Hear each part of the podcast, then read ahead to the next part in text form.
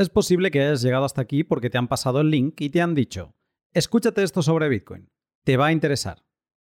Después has visto que es una conversación larga y has dicho, uff, qué pereza. Te entiendo. El tiempo es oro, pero el conocimiento o posible despertar que este podcast puede suponer para ti va a ser más importante que el tiempo que le puedas dedicar. Pero igualmente, te lo voy a poner fácil. El pod está estructurado en tres partes, pasado, presente y futuro. Si no tienes mucho tiempo, te animo a que saltes directamente al futuro, sobre el que hablamos en la hora y cinco minutos aproximadamente, y donde cuatro bitcoiners te explicaremos por qué estamos bullish o por qué somos extremadamente optimistas con Bitcoin para 2024, 25, 26 y más allá. Ahí vas a encontrar cosas como esta. A mí me gustaba mucho regalar Bitcoin para que la gente lo tuviese y supiese ver lo que es, ¿no? O hacer todos los procesos de recuperación de backup con la semilla y demás. Y decir, joder, es verdad que esto hace depender la propiedad del conocimiento. Qué pasada, ¿no? Porque no están custodiados en un hardware wallet, no están ahí. Simplemente estamos generando una semilla que ese es lo que nos da el control total sobre el activo. Claro, es absoluta. El tema de los, de los cold wallets, de un monedero frío, una copia de seguridad en frío desconectada a Internet, a mí eso me parece magia, pero esto no es dinero digital, esto no es dinero de Internet. ¿Cómo puedes tenerlo 100% desconectado de todo Internet y aún así puedes recibir? No puedes enviar sin firmar, pero puedes recibir. Entonces, desde el punto de vista de un derecho de propiedad inconfiscable o de un ahorro a largo plazo que no tengas la tentación de gastarlo, me parece potentísimo. Tanto si eres trabajador como empresario, inversor profesional o no, banquero o desbancarizado, actor privado o público boomer o zoomer. Este podcast es para que sepas por qué deberías estarle prestando atención a Bitcoin. Y como eso es suficientemente importante para ti y los tuyos, sin más, te dejo con el pod. Este pod ha sido posible gracias a ti que compartes los pods que más te gustan en la red social de tu elección. Muchas gracias por ello. También a mis Patreon y a mis sponsors, Hodel Hodel, Bitrefill, CoinKite y Minter.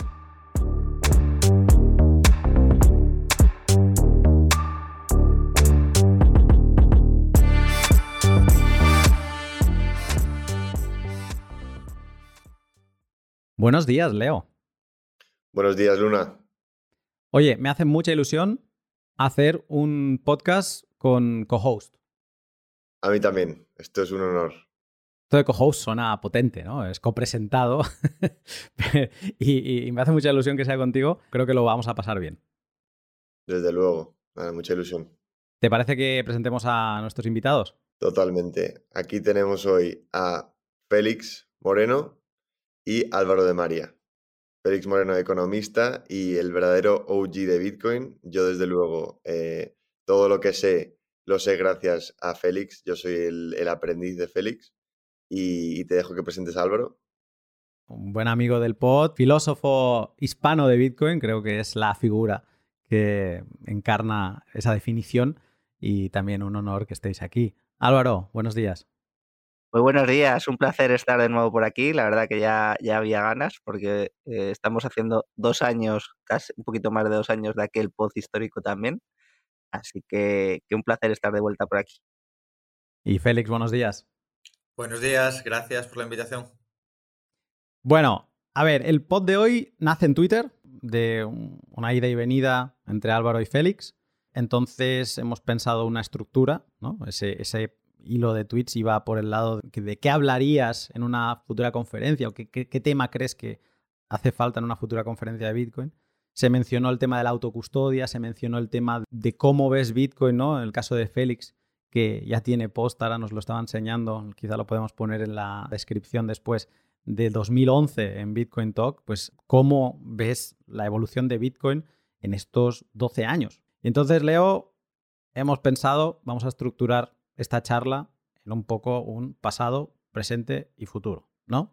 Y ahí vamos a intentar ir pescando varios temas desde lo más de concepción de Bitcoin, de cómo entendió alguien como Félix Bitcoin desde el principio y esa evolución, a cosas más actuales como lo que está pasando ahora, ¿no? Que Bitcoin está en un rally de precio para cerrar el año y dejar los porcentajes aquellos de cuánto ha ganado Bitcoin este año, pues lo va, va a cerrar el año con muy buenos números y también vamos a poder tratar de esto. Si te parece, Leo, te dejo que arranques con esta parte del pasado.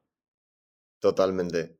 Bueno, Félix, me encantaría saber un poco cuál era, qué se hablaba entonces, ¿no? Ahora se habla mucho de, joder, si yo hubiera sabido sobre Bitcoin hace 10 años, pues lo habría entendido enseguida, yo ya tendría, pues, no sé cuántos millones. ¿Cómo era el entorno entonces y qué se decía sobre Bitcoin? ¿Y tú qué pensabas sobre Bitcoin entonces? Pues lo sorprendente es lo poco que han cambiado las cosas. El mismo FAD, las mismas, los mismos argumentos en contra que escucharás ahora, se escuchaban ya hace, hace 11, 12 años, exactamente igual. Que si Bitcoin no tiene valor intrínseco, que si Bitcoin eh, mm, es algo intangible y por lo tanto no puede valer, que si Bitcoin es algo nuevo frente al oro que tiene 5.000 años de historia. Entonces, eh, y, y yo compartí esos argumentos durante bastante tiempo, porque yo venía como economista, venía de descubrir la escuela austriaca, venía del mundo del oro, pensaba que las monedas de oro digital eran lo que iba a combinar un sistema de pagos con una moneda fuerte y, que, después de haber tenido al dinero fiat dominando durante el siglo XX, que su colapso llevaría lógicamente a la vuelta al pasado a recuperar algún tipo de patrón oro, algún tipo de respaldo oro y, bueno, a mí lo que me daba un poco de esperanza entonces eran las monedas de oro digital porque veía la combinación de un sistema de pagos en Internet con el oro, pero de repente me empezaron a hablar de Bitcoin y esto es una alternativa y yo no me acababa de convencer. Pensaba, bueno, sí, está muy bien esto y de hecho, hilo de Bitcoin Talk que os he puesto es sobre intercambios de oro digital por Bitcoin Hoy en día eso sonaría eh, redundante. Y bueno, tardé mucho en descubrir que lo más importante que tiene Bitcoin es la incensurabilidad y su resistencia a todo tipo de ataques. Porque todas estas monedas de oro digital con las que jugábamos entonces, y Gold, y Bullion, Gold Money, todas estas han desaparecido. Todas, sin excepción por diversos motivos, alguno por ataques regulatorios, otro por em, problemas internos de las compañías, otros por miedo, pero todas han desaparecido. Mientras que Bitcoin sigue aquí, sigue aquí y sigue creciendo. A veces crece más rápido, a veces crece más lento, pero, pero sobre, y ha sufrido todo tipo de ataques y más que están por venir. Esto lo escribí para Bitcoin Magazine hace mucho tiempo, pero ahora se cumple. O sea, cuando Bitcoin llega a la masa crítica, que ya tiene millones o incluso cientos de millones de usuarios y de verdad abarca todo el mundo y de verdad se empieza a usar para los casos de uso que tanto hemos hablado, como las remesas, eh, etcétera, ahí es cuando, cuando de verdad empieza a competir, cuando de verdad empieza a mover más dinero que Western Union y tiene la capacidad de superar a Visa y estas cosas, ahí es cuando va a recibir los mayores ataques regulatorios. Y lo que estamos viendo en Estados Unidos, bueno, en Europa con Mica, y en Estados Unidos con otras cosas, son solo el comienzo, son solo el comienzo. Va a haber ataques muy grandes. Y la mayor virtud de Bitcoin es que va a ser capaz de sobrevivir a esos ataques. Cuando tú hablas de que al principio no le veías el encaje, ¿cuáles serían tus fechas? O sea, ¿en qué momento como que entraste con, a Bitcoin sin negarlo, pero sin entenderlo del todo? ¿Y en qué momento tuviste ese clic mental que dijiste, ojo, ojo, ojo, ojo, ojo, ojo? Que esto es lo realmente importante. Bueno, la memoria es frágil, pero más o menos mm, yo escuché hablar de Bitcoin en 2010, no le hice mucho caso, volví a escuchar hablar varias veces a lo largo de ese año y en 2011 ya me interesé lo suficiente como para meterme en Bitcoin Talk y, ya te digo, desde la perspectiva de, de Gold Money. Y que entonces ya había caído eGold, si no recuerdo mal, Eagle cayó en 2009 o principios de... Yo estaba colaborando con Goldmoney, escribía en su página de análisis, creo que tuve incluso un podcast con ellos una, una temporada. Y bueno, y empecé a hacer experimentos. Compré Bitcoin con, con, oro digital a través de Gold Money y de hecho ahí está la transacción en el hilo registrada como una de las primeras, creo que es la primera persona que compró Bitcoin con oro en la historia, pero todavía estaba jugando con eso. Y al poco tiempo vi que, y además poco después, no sé si en 2012 o en 2013, hay por ahí un vídeo YouTube en el que entrevisto al fundador de Gold Money, a James Turk, y le doy la lata sobre Bitcoin. Eh, especialmente porque ellos ya habían, para entonces, no me acuerdo si era 2012 o 2013, cerrado su medio de pago, su oro digital. Todavía se podía comprar y vender, pero no se podía pagar entre usuarios, salvo en Jersey, por temas regulatorios. Les daba miedo que les pusieran multas o que les declararan transmisores de dinero. Y bueno, los abogados recomendaron que lo cerraran. Y yo ya ahí me estaba convenciendo de que Bitcoin era la única posibilidad, porque Bitcoin ya entonces ya había tenido algunos ataques y amenazas y entonces se había estudiado bastante bien cómo hacer que fuese de verdad descentralizado e incensurable. Y estaba bastante estudiado ya el tema, o sea, muchas de las cosas que se hablan ahora, que se siguen hablando ahora, los gobiernos lo cerrarán, ya estaba muy discutido, muy a fondo en Bitcoin y había, hay charlas, hay discusiones de Hal Finney y de, y de Satoshi Nakamoto sobre, sobre, porque ellos se lo esperaban, ellos ya habían vivido cosas parecidas con otras, con otros medios de pago anteriores. Eh, por eso en el white paper se habla de BitGold y se habla de B-Money, de todas estas cosas. Entonces, eso es lo que, lo que ahora todavía no, no acaba de entender la gente, que, que, que Bitcoin es el final, el la culminación de un proceso de aprendizaje muy largo, de casi 20 años. Pero bueno, entonces yo ya alrededor de 2013 ya me convencí de que esta era la mejor vía si queríamos dinero de mercado incensurable y, aunque todavía tenía muchos, mucha falta de conocimiento y muchos errores de concepto y tal, me puse a estudiarlo a fondo y, ahí es donde doy la charla esa con Víctor Escudero en el Juan de Mariana y, y empiezo a hacer algo de ruido y a escribir para Bitcoin Magazine y tal. Y ya, ya por entonces ya estaba convencido. Pero bueno, tardé, tardé años. Y, veo ese proceso repetirse en la gente que a lo mejor le ha despertado la curiosidad en 2017 Bitcoin la burbuja y, y, han empezado a estudiárselo un poco, pero han tardado también años en convencerse. Y básicamente el proceso de aprendizaje yo lo veo de esta manera. La gente lo descubre con una burbuja, llámese 2013, 2017, y se confirman y se confirman, se, convencen en la siguiente. Tiene que pasar un bear market, tiene que pasar un año de corrección para que de verdad descubran em, por qué esto va a seguir. Em, de hecho, yo, yo es que en 2010 vi la volatilidad tremenda del precio, en 2011 también, y en 2013 vendí todos los bitcoins que tenía, me salvé de MTGOX, por cierto, tuve más suerte que otra cosa, aunque ya tenía un cierto nivel de desconfianza en estas cosas después de haber pasado por eGold y por Gold Money.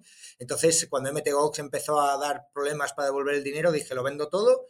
Vendí muy cerca del pico de 2013, pero ¿qué pasa? Pues que luego en, 2017, en 2017 me arrepentí de haber vendido. Me estuve dando palmaditas en la espalda por haber vendido en 2013 durante un tiempo y luego, pues obviamente, cuando se fue a 20.000 en 2017, pues me arrepentí mucho. Pero bueno, se tarda en aprender. Pero no pasa nada. Lo bueno de Bitcoin es que como va a durar, mucha gente va a poder hacer ese aprendizaje y llegarán más tarde, más temprano, pero todo el mundo va a acabar aprendiendo. Sí, destaco, me ha gustado mucho, no lo sabía, pero que tú llegas a Bitcoin, como mucha gente hace, por darse cuenta de que no tiene otro camino. En tu caso es porque estabas como colaborando, esos podcasts que has mencionado que hay con la gente de Gold Money, esos son oro, eso hay que localizar esos pods y a ver, seguro que se rescatarían algunas perlas de ahí, pero fue el constatar la imposibilidad de trabajar con la regulación. Esto me recuerda mucho a la rebelión de Atlas, o sea, es aunque lo intentes, aunque lo intentes, aunque intentes ser bueno, aunque intentes seguir todas las reglas, hay un momento donde te das cuenta que dices, ya está, es que es imposible. O nos quedamos parados o es imposible. Y lo, las, o sea, suerte, bueno, la suerte hay que buscarla, ¿no? Y tú no parabas de buscarla pero la, suerte ahí que tuviste es sobre todo de estar luchando con otro proyecto que no era Bitcoin mientras conocías Bitcoin.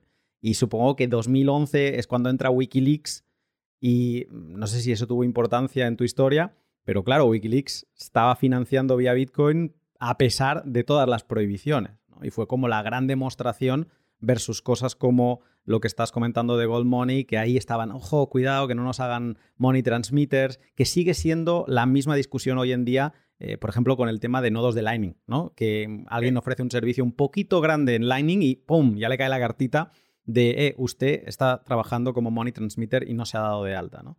Así que Wikileaks fue un, un gran hito que demostró al mundo de, mira, la gente que ahora mismo más le está tocando las narices a Estados Unidos se está financiando con esto y no lo paran.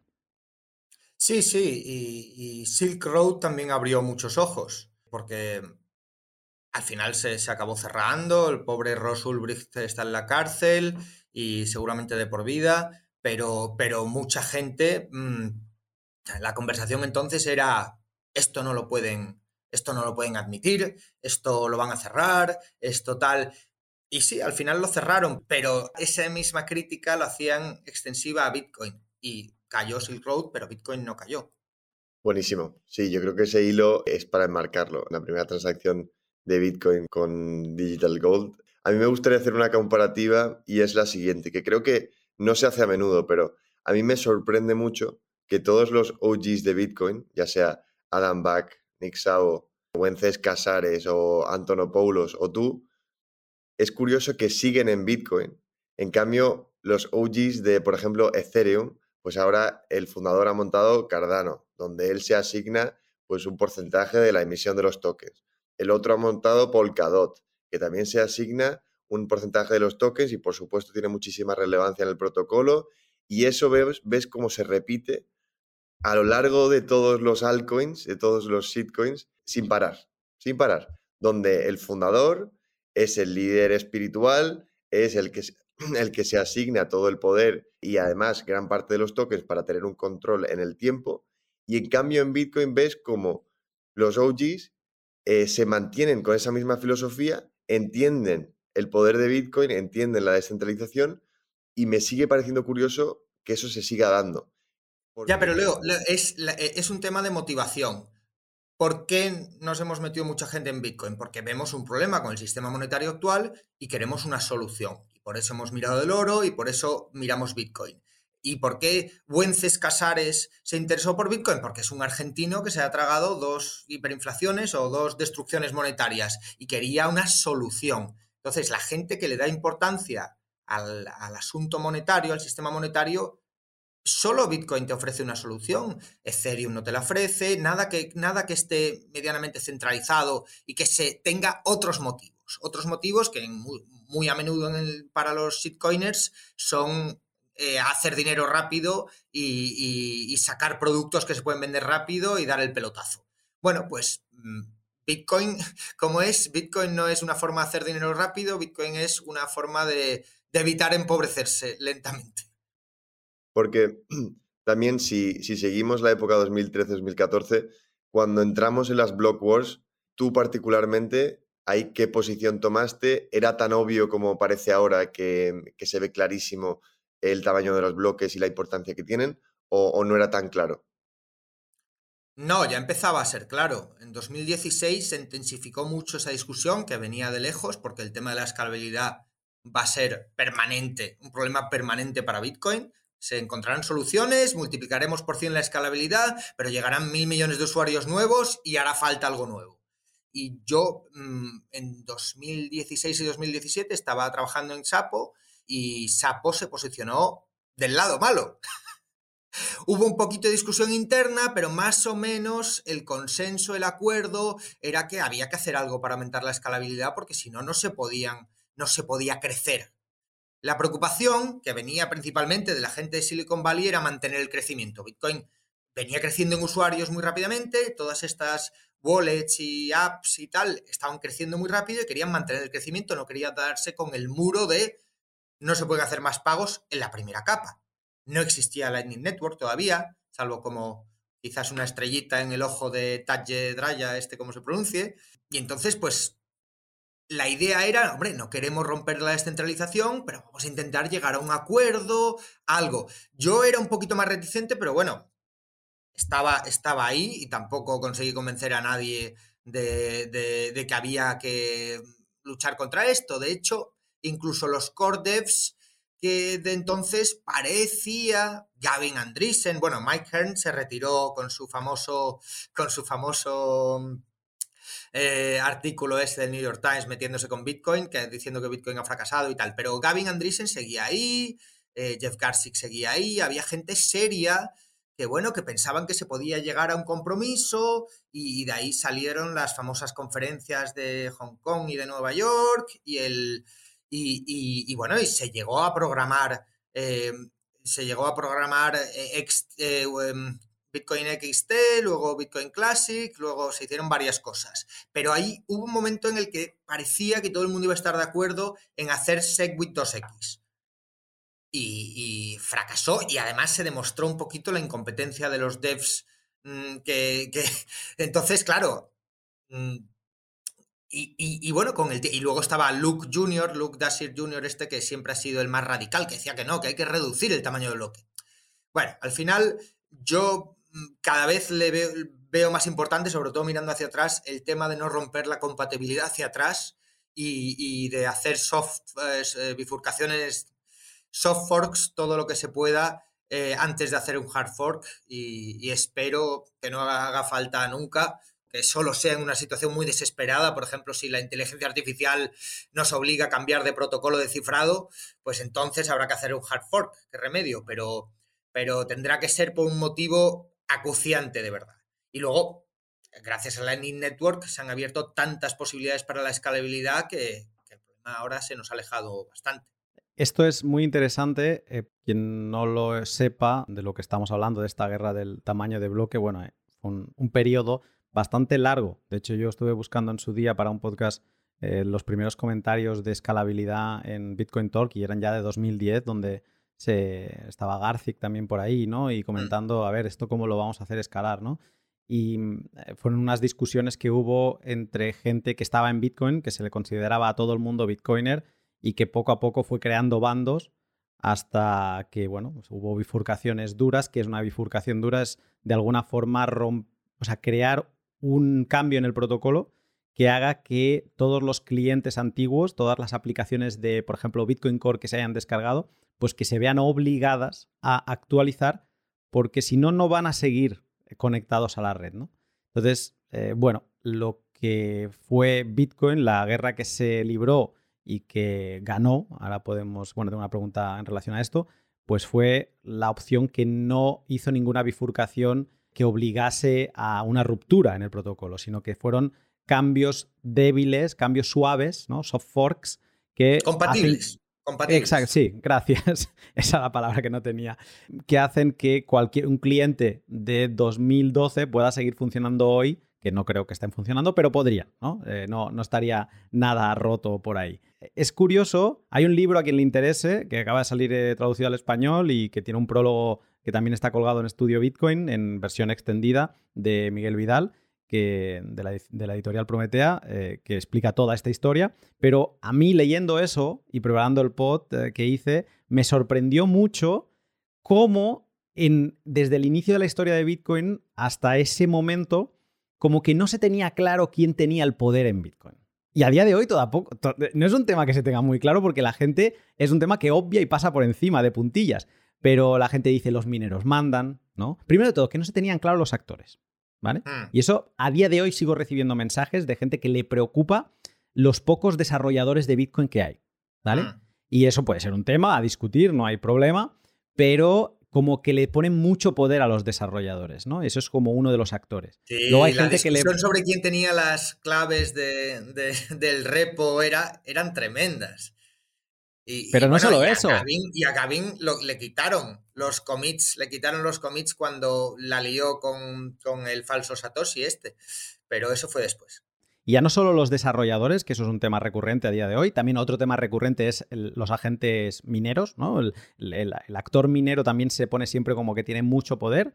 Luego estaban los agentes económicos, donde estaría Chapo, Coinbase y toda la gente que tenía skin in the game desarrollando cosas. Y por último estaba el actor más ninguneado, que era la comunidad, ¿no? Los usuarios, que era como, ¿qué tenéis a decir vosotros? Aquí estamos, somos Coinbase, aquí tenemos millones detrás, ¿no? Movemos la industria, los mineros con Bitmain y toda esta gente igual, ¿eh? que nosotros aquí estamos vendiendo millones y millones de ASICs y los desarrolladores, bueno, son los que pican el código, ¿no? Y la comunidad era como la más ninguneada. Y lo bonito de esta historia es que de estos cuatro actores ganó la comunidad. Porque yo recomiendo mucho a la gente que revise las decisiones que se iban tomando en, estos, en estas reuniones de escalabilidad, sobre todo recuerdo la de Hong Kong claramente, donde muchos desarrolladores que hoy son, pues, Bitcoin Core, Devs y tal y cual, muchos llegaron a aceptar y a firmar el papel del Segwit 2X. O sea, como que. La presión era brutal. Era, brutal. nadie se veía con poder para ganar a los mineros, ¿no? Y, eso es, es, que, es que es una historia que todo el mundo debe conocer en Bitcoin. Es que, pero, pero es que mm, la, presión, tú piensas que estos desarrolladores muchos trabajaban para Bitcoin gratis y, luego tenían que ganarse la vida. Y las empresas que les podían dar trabajo, todas estaban metiéndoles presión, todas, sin excepción. Eh, piensa también que, por ejemplo, Roger Ver, que hizo mucho por Bitcoin en sus inicios, aunque luego haya pasado de Bitcoin Jesus a, Judas, era inversor importante en blockchain.info de entonces, era inversor importante en BitPay, era inversor, o sea, que, era, que tenía mucha influencia. Y, además la gente tampoco, había mucho ruido, la gente tampoco tenía claro qué era lo mejor, esto no se había hecho nunca antes. Pero a posteriori, con la experiencia, yo diría que el que, se pudiera hacer un soft fork para Segwit ah, y de adopción gradual. Tú piensas que el soft fork de Segwit no obligaba a nadie a adoptarlo y tardó años en ser. Además, se ve perfectamente porque las direcciones de Bitcoin antiguas tienen un formato distinto a las de Segwit y se ve perfectamente que el uso de direcciones de Segwit fue aumentando a lo largo de muchos años hasta que son mayoría. Pero se, pudió, se, se pudo seguir usando Bitcoin sin tener Segwit, sin admitir esas reglas. Y con Taproot está pasando parte de lo mismo. La adopción de Taproot es gradual y voluntaria. Como deberían ser las cosas en el mercado, ¿no? Pero, pero, pero que no estaba tan claro entonces. Y ahora esa discusión se ha trasladado un poco a Lightning. ¿no? Tenemos eh, gente criticando Lightning diciendo que no funciona, lo cual es manifiestamente falso porque muchos lo usamos todos los días, pero es verdad, la crítica de fondo es cuando Bitcoin se ha usado por 2.000 o 3.000 millones de personas, ¿podrá Lightning con eso? Y seguramente hagan falta. Y, la discusión que tenemos siempre con Joe, con, con Joe Nakamoto, sobre qué le recomendamos a alguien totalmente nuevo, que use Wallet of Satoshi o que use algo mm, con autocustodia? ¿Y, qué es mejor? ¿Qué es más fácil? Esto está en un pod, ¿no? Lo discutían con Fernando de Blockstream y con Carmen en uno de los últimos pods sobre si hay custodia mala o buena. Ay, si hay adopción mala o buena. ¿No? Sí, eh, porque esto yo creo que es un tema que tocaremos em, entre presente y futuro, ¿no? Eh, cuando se habla de, de, la llegada de los institucionales o eh, esto que mencionas, ahora, ¿no? De si Lightning tenemos que aceptar que se empiece por custodial con soluciones como Wallet of Satoshi, porque luego así la gente va subiendo escalones poco a poco, pero ya está dentro, ¿no? O no. O tenemos que aspirar a intentar llevarlos de la mano ya por el camino soberano. Entonces, bueno, yo creo que es un tema que está sobre la mesa, eh, pero no sé qué te parece a ti lo de la adopción mala o adopción buena existe tal cosa. Bueno, yo solo, yo solo puedo hablar desde mi experiencia. Yo, cuando he intentado em, enseñar a alguien muy de golpe, ha surgido el rechazo, la pereza, la falta de interés, y, tampoco te quieres poner pesado para enseñarle a alguien algo que crees que es bueno para ellos. O sea, tú piensas que le estás haciendo un favor y ellos piensan que te están haciendo un favor a ti por escucharte. Bueno, pues al final te rindes y dices, mira, voy a, voy a empezar por lo más fácil, que es le, pones un boleto de Satoshi, le mandas mil Satoshis, que te manden 100 de vuelta para que hayan hecho un pago y, y, hayan recibido un pago, les enseñas a usar Lightning Address, empiezas por ahí. Luego ya ya vendrán con preguntas si, tienen más interés. Como, como, tú comentabas antes, cuando el precio eh, entra en titulares, de repente todo el mundo viene con preguntas, ¿no? Totalmente, totalmente. Y ahora, un momento para dos de mis sponsors. Qué historia la de Félix, ¿verdad?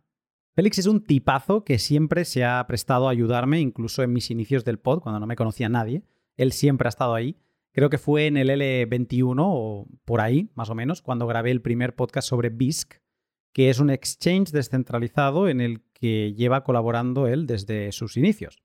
Pues bien, BISC, como Robosats, como Pitch, son todo exchange peer-to-peer o descentralizados que estuvieron presentes el año pasado en Baltic Honey Badger, la conferencia que organiza otro intercambio peer-to-peer y sponsor del podcast, Hodel Hodel, que se celebra en Riga, Letonia. Baltic Honey Badger es la conferencia que a mí me cambió la vida en 2019 y a la que desde entonces no he dejado de ir y participar activamente como moderador del escenario Cypherpunk. El espíritu de la conferencia se resume en lo que he dicho al principio. Toda la competencia de Jodel Jodel está invitada. ¿Por qué? Porque los objetivos ellos los tienen claro.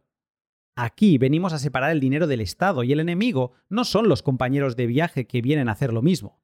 Lo es el KIC, lo es la Legislorrea y lo son los políticos parasitarios. Baltic Badger se acaba de anunciar para el 24 y 25 de agosto de 2024 y se han puesto a la venta 50 tickets a 150 euros. Luego irán subiendo hasta llegar a los 300 o más. Te lo digo ahora porque creo que no habrá mejor momento que este para conseguirlo. Así que si quieres empezar el próximo curso después del verano del hemisferio norte con una experiencia que cambia vidas, no encontrarás mejor momento que este. Y CoinKite, la empresa fabricante de hardware Bitcoin, en donde podrás guardar los satoshis con mayor seguridad. Siguiendo con Baltic Honey Badger, a mí Novak, su CEO, me voló la cabeza en la exposición que dio allí en 2019. Desde entonces me hice con una Colcar Mark III y siempre he tenido una conmigo. Ahora en breve Álvaro va a hablar sobre la evolución de la custodia en Bitcoin y he de agradecer a Colcar el haber estado siempre en la punta de lanza de la evolución en las formas de guardar la invención de Satoshi. Cuando decides subir el nivel de seguridad de tus Bitcoin, la Colcar Mark IV es una clase encapsulada en un dispositivo y con el que no solo guardas tus satoshis, sino que también aprenderás un montón. Y además de eso, con sus continuas actualizaciones irás recibiendo lo último que se esté cociendo a nivel protocolo cosas como el BIP85 o MiniScript. Con una Colcar Mark IV no te quedarás atrás. Así que si estás pensando subir el nivel de seguridad de tus sats, de tus satoshis, regálate una clase Bitcoin por el camino con una Colcar Mark IV. Tienes más información en la descripción. Bueno, y si pasamos un poco de la fase del pasado al presente, Álvaro, el tema de la autocustodia, que es ahora un tema tan importante y como vemos, cada dos o tres semanas un caso de alguien que ha perdido los bitcoins, les han hackeado, ha pasado algo. Bueno, primero, si puedes brevemente contarnos cómo fue tu andadura en Bitcoin y qué hacías en 2011 que no dedicabas tu vida a Bitcoin. Y segundo, el tema de la autocustodia, cómo es de importante y cómo debería un usuario que acaba de introducirse en el mundo tratar este tema. Pues claro, yo es que tengo 29 años, entonces hace 12 años estaba terminando segundo bachillerato. entonces, eh, es verdad que a los chavales que nos escuchen en segundo bachillerato, estudiad mucho más Bitcoin que lo que tengáis para selectividad, porque es más importante que la vida, aunque este comentario me puedan crujir mucho, pero, pero de verdad que os va a ser mucho más útil. Claro, eh, a mí me. Eh, eh, yo, yo, empecé un poco en esto en 2015-2016 y tengo por ahí también las conversaciones, como comentábamos antes fuera de Poz, yo negándolo, ¿no? O sea, diciendo, bueno, sí, Bitcoin es la primera, ¿no? Pero vendrán otras mejores, porque es lenta, porque no sé qué, porque lo importante es la tecnología blockchain, porque no sé porque claro, a, a nosotros nos olvida, pero esto ha sido el debate hegemónico, porque ya no estamos muy metidos y tal, durante muchísimo tiempo. Cripto, blockchain, pagos, escalabilidad. O sea, son temas que ahora han desaparecido por completo. Y ahora nos estamos focalizando en Bitcoin, que yo creo que es el mayor cambio que estamos, que estamos viendo, ¿no? Por ejemplo, cómo está cambiando todo el tema Bitcoin-Ethereum. A mí me parece una, una, una auténtica pasada, ¿no? Que lo comentaremos. Pero claro, a mí todo eso, la primera vez que, que me puse a estudiar esto, me, me, echó para atrás completamente, ¿no? De hecho, dejé de estudiarlo para centrarme en estudiar teoría del Estado, que luego ha venido muy bien, ¿no? Pero es verdad que a mí todo eso me frenó muchísimo, ¿no? Y me, produjo un primer rechazo de Bitcoin fuerte. Y fue antes de este boom de 2017. Y claro, evidentemente, cuando cayó luego, pues es como ves, ya sabía yo. Pero aún así, al poco de caer, dije, bueno, pero esto tiene que tener algo, porque aún así sigue siendo muy importante y sigue siendo muy relevante. Y, y, escuchar a Emérito Quintana, por ejemplo, que yo es una persona que admiraba mucho, hablar de esto, dije, si Emérito le está prestando atención, es que a mí se me ha pasado algo. Porque este, este es mucho más listo que yo, entonces tengo que seguir profundizando en esto, por un interés intelectual, si se quiere. ¿no? Y me pareció, o sea, cuando empecé a, estudiarlo, eh, empecé a volverme completamente loco, porque empecé a ver que todos los mantras estos que había eran completamente falsos. O sea, ni el cripto, ni el lenta, ni el tal. Como comentaba Félix al principio, Bitcoin es la culminación de 20 años de trabajo de las mejores mentes que yo me estoy encontrando ahora, o sea, leer a Nick Szabo, estudiar todos los cypherpunks, ver todo esto, dices tú, pues si esta gente, o sea, te tienes que ir al Renacimiento prácticamente para encontrar un boom de pensadores y de genios tan grandes. Es que no, no, no tienes nada similar, ¿no? Entonces, ves que todos los demás proyectos tratan como de superar a Bitcoin cuando no se dan cuenta de cuáles son los problemas que trata de resolver Bitcoin, cómo los resuelve y cómo es un evento único en la historia. Es decir, no se puede resolver dos veces a mi juicio por lo menos. ¿eh? Entonces, claro, eh, cuando empecé a ver eso, pues fue una obsesión de 6-8 horas al día durante dos años, eh, escuchándome podcast de este señor llamado Lunatic Coin, viendo todos los artículos que pudiese Manuel Polavieja, eh, viendo todas las entrevistas a Adolfo Contreras, viendo todos los artículos que podía encontrar por ahí y, nada, y, y, ya pues una caída total, una conexión con otras áreas de conocimiento de filosofía, de política, de derecho y demás y ver un poco todo esto, ¿no? Y yo creo que una de las narrativas también que ha contaminado mucho ha sido la de Saifedean, ¿no? Es decir, que todo el imaginario colectivo eh, sobre Bitcoin vaya hacia ser solamente una alternativa al dinero fiat. Claro, cuando yo lo veo desde un punto de vista como un sistema global de derechos de propiedad absolutos, yo creo que se amplía mucho más sobre un activo real, ¿no? Que eso yo creo que es lo más importante de todo, porque claro, decía Félix, comentaba al principio cómo el resto de proyectos caían. Claro, es que el resto de proyectos tenían emisores es que Bitcoin es un activo real, no es el pasivo de nadie, no tiene emisores. Es que, claro, es el único activo real digital. Y claro, entender cómo funciona todo eso, entender cómo pasa todo eso, lleva una cantidad de horas ingente.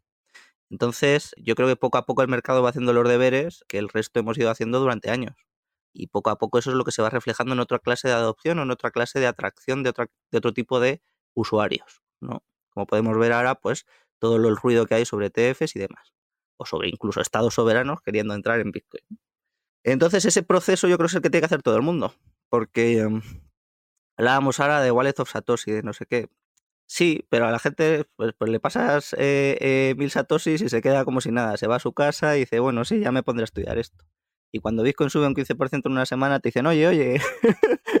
¿cómo, claro, claro, es que mi malvado plan es a gente a la que le he regalado mil satoshis cuando valían 10 céntimos es dentro de unos años decirle, a ver, todavía tienes los mil satoshis, ¿cuánto valen ahora? Ahora valen 10 dólares, ahora valen 20 dólares. ¿Qué hemos aprendido de esto? Pero bueno, no sé si se cumplirá ese plan, la mayoría los perderá, supongo. Sí, eso, es lo que a mí me pasa. Entonces, yo es verdad que, al principio, cuando estaba, estaba en, esa, en esa fase, antes incluso de publicar el libro y demás, a mí me gustaba mucho regalar Bitcoin para que la gente lo tuviese y supiese ver lo que es, ¿no? O hacer todos los procesos de recuperación de backup con la semilla y demás. Y decir, joder, es verdad que esto hace depender la propiedad del conocimiento. Qué pasada, ¿no? Porque no están custodiados en un hardware wallet, no están ahí. Simplemente estamos generando una semilla que ese es lo que nos da el control total sobre el activo. Claro, es absoluta. El tema de los, de los cold wallets, de un monedero frío, una copia de seguridad en frío desconectada a Internet, a mí eso me parece magia, pero esto no es dinero digital, esto no es dinero de Internet. ¿Cómo puedes tenerlo 100% desconectado de todo Internet y aún así puedes recibir? No puedes enviar sin firmar, pero puedes recibir. Entonces, desde el punto de vista de un derecho de propiedad inconfiscable o de un ahorro a largo plazo que no tengas la tentación de gastarlo, es potentísimo.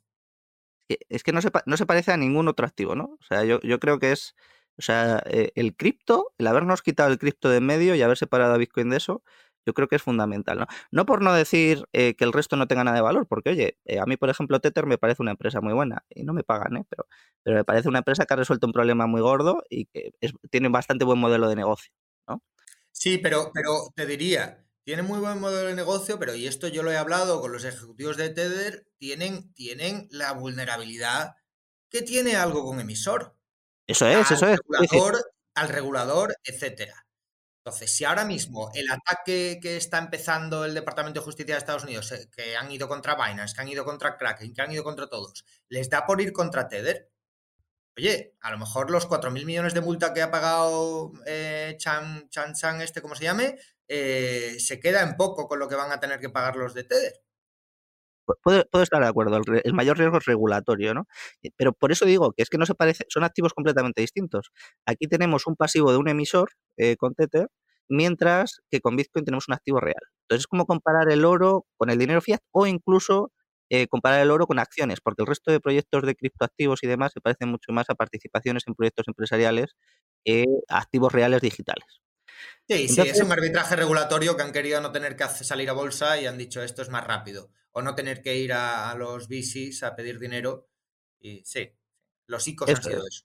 Eso es. Entonces, desde ese punto de vista, pues ya separar, separar Bitcoin de cripto, yo creo que ya es, es lo, lo, más importante que ha pasado estos años, ¿no? Porque, porque ya nos hemos dado cuenta de la naturaleza singular y a mi juicio replicable de Bitcoin. Entonces, a partir de ahí, yo diría que una de, o sea, uno de los problemas que yo veo de Lightning es que como todo el discurso se ha centrado en la alternativa a los medios de pago, eh, eh, Lightning se ha llevado a todos los desarrolladores, se ha llevado Mm. toda la inversión, se ha llevado todo, toda- todo al centro de atención de todo. ¿no? Es como si fracasa Lightning, Bit- Bitcoin fracasa. Y para mí es casi lo secundario, ¿no? Es decir, bueno, pues esto es principalmente, a mi juicio, un tipo de vehículo de ahorro. Bueno, yo, yo creo que Bitcoin tiene dos propuestas de valor principales y una residual. La primera principal es la de tener una propiedad absoluta inconfiscable contigo al portador para cualquier tipo de situación, para el futuro, fuera de cualquier tipo de cambio regulatorio, fuera de cualquier tipo de confiscación, con una libertad completa, ¿no? Quiero decir, es un tipo de propiedad que, que- que no tienes con ninguna otra clase de activo. Mm. Luego otra segunda, que es importante también, eh, que es la que se está empezando a desarrollar ahora, que es la de aparcar riqueza a largo plazo, ¿no? Y esto requiere otra clase de vehículos porque evidentemente alguno habrá, pero tener 100 millones de euros en tu casa, eh, pues es un poco complicado, ¿no? Eh, entonces yo creo que aquí esta clase de vehículos pues van a atender a ese tipo de estados soberanos que no van a hacer autocustodia, de bancos, de family office y otro tipo de, personas que, van a querer utilizar Bitcoin como un vehículo para aparcar riqueza, ¿no? ¿Dónde guardará los bitcoins Nayib Bukele? Los bitcoins del país, de El Salvador. Pues yo tengo curiosidad, pero vamos, lo, lo sabré en breves, así que os contaré. Se habla de que están en Estados Unidos. Se habla Sí, que están claro, en Coinbase. claro, pues entonces ahí tiene un problema, porque ha hecho todo esto para tener una independencia económica del país y si de repente un juez americano decide confiscárselos como parte de unas sanciones, ¿qué pasa? Fuerísimo. Caso, caso de Venezuela con el oro que Con el tiene oro. en Inglaterra. Caso de las reservas de dólares que tiene Rusia en suelo americano y que están congeladas. Correcto. Entonces, la tercera, eh, y a mi juicio, a nivel de volumen, yo creo que es la más residual, es la de los medios de pago, ¿no? Eh, ¿Por qué? Porque yo lo enfoco desde el punto de vista de Ronald Coase de los costes de transacción. Es Ah. decir, para ahorrar en cualquier otro activo, yo tengo que hacer un estudio, un campo de estudio de trabajo enorme. Si yo quiero invertir en un fondo de inversión, tengo que analizar el fondo de inversión, los inversores, los gestores, el no sé qué, en qué activos están invirtiendo, cómo está yendo, cómo va el mercado, cómo va no sé qué, no sé cuántos. Si yo quiero invertir en acciones, tengo que hacer el análisis de la empresa, tengo que hacer, si quiero invertir en bienes inmuebles, tengo que hacer un análisis de la zona, tengo que pagar unos costes enormes de impuestos, tengo que hacer un montón de operaciones, luego el riesgo de, de liquidez es enorme porque tardo entre 3 y 6 meses en encontrar un comprador, Eh, si quiero vender, si quiero a una parte de mis ahorros, tengo que liquidar el bien entero. O sea, hay un montón de rigideces en todo el resto de activos que con Bitcoin no hay. Es decir, si yo quiero ahorrar, pongo un poquito de dinero aquí cada cada vez que tenga un excedente de producción que quiera atesorar a largo plazo y se acabó. Entonces, me quita tales quebraderos de cabeza para los que se han montado los mercados financieros, que es transportar valor en el tiempo, es decir, que mis excedentes de producción hoy los pueda utilizar el día de mañana, que me parece un vehículo de ahorro extraordinario.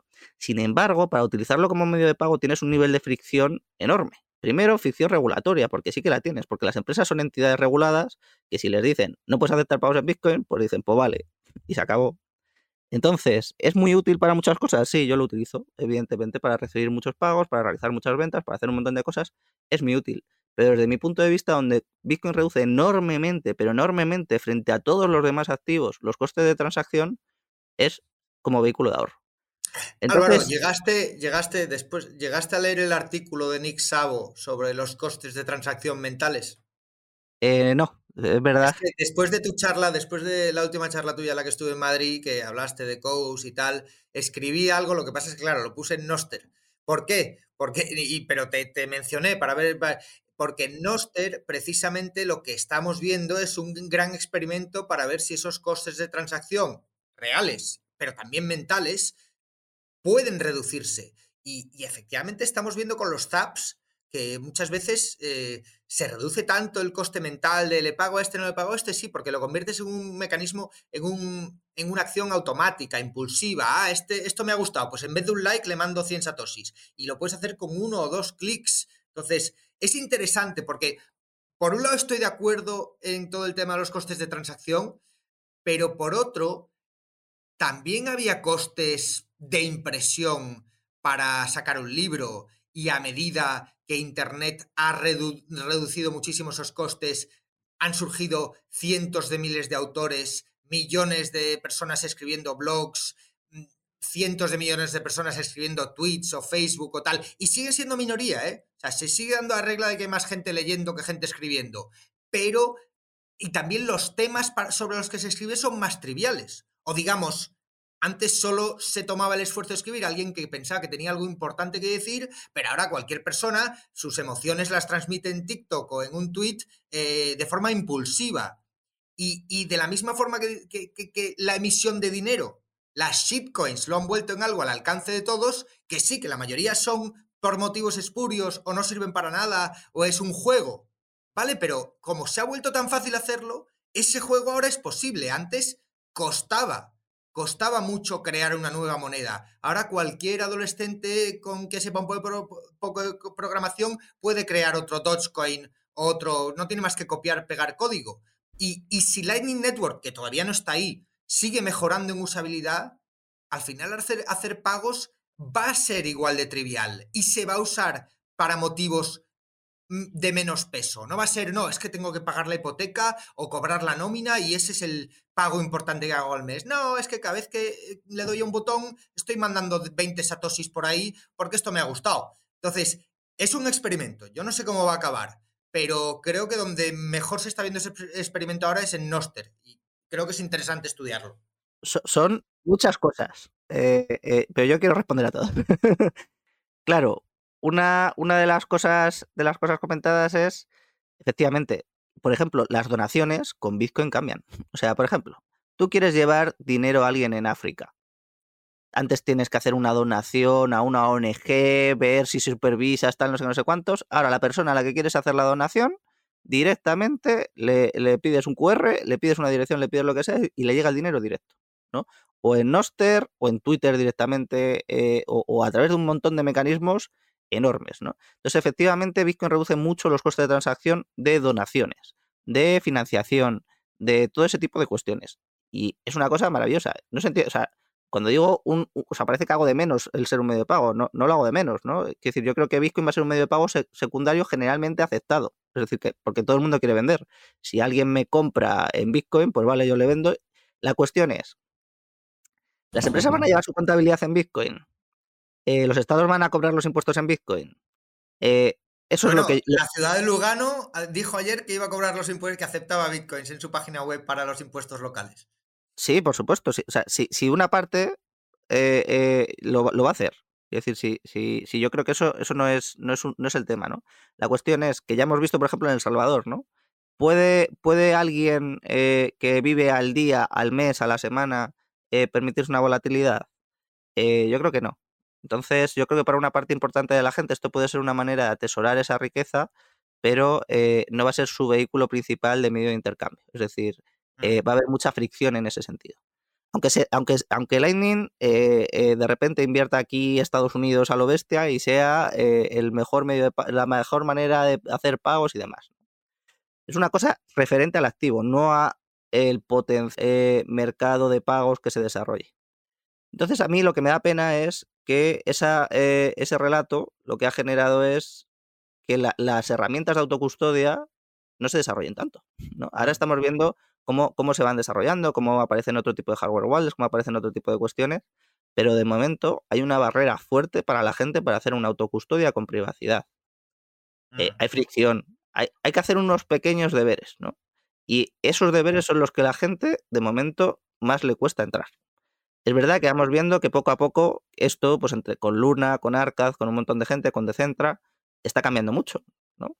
Pero en Estados Unidos, por ejemplo, este tipo de cuestiones son mucho menores, mucho menores. Tú vas a las conferencias en Estados Unidos y la autocustodia con privacidad no está tan generalizada, está mucho más generalizada los debates sobre Lightning. claro, pero Álvaro, porque ¿dónde está el incentivo empresarial?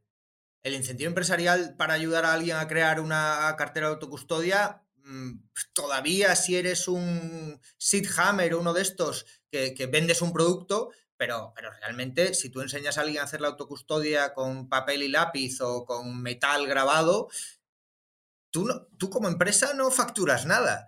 Y por lo menos en Lightning puedes intentar cobrar, tú eres Bitrefill, puedes intentar que la gente te pague bitcoins, pero, pero sí, pero al final también va a haber, también va a haber enseñanza eso. De todas formas, mencionabas lo de la contabilidad. Eh, conocemos un ejemplo que es la DAO de BISC que hace la contabilidad en Bitcoin.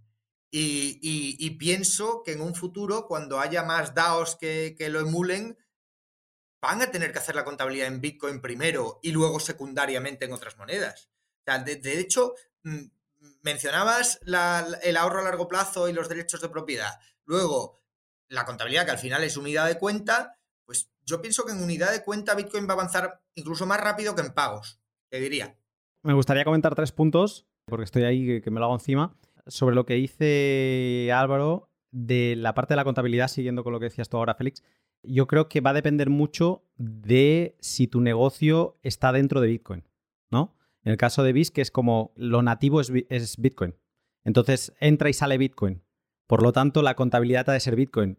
En, en, la UFM, cuando estuvimos hace un par o tres semanas, creo que también lo puse sobre la mesa. Los crypto traders, gente que eh, opera para ganarle Bitcoin a las shitcoins, ¿no? Su unidad de medida es Bitcoin. Aunque en los exchanges haya cambiado y se haya puesto por encima de la, medida con Bitcoin, se utiliza más USDT, eso es cierto, como unidad de cuenta, pero al final del día, al final del año, cuando un cripto trader analiza hemos ganado o hemos perdido, lo que busca es hemos ganado Bitcoin o hemos perdido Bitcoin. Porque si hemos perdido Bitcoin y hemos ganado dólares, es un absurdo pero la idea es ganar eh, Bitcoin. Entonces, yo creo que la contabilidad se va a llevar de una forma o de otra en función de si tú estás en un negocio bisagra, es decir, estás entre los dos mundos, entre el fiat y algún servicio Bitcoin, vas a tener contabilidad en fiat.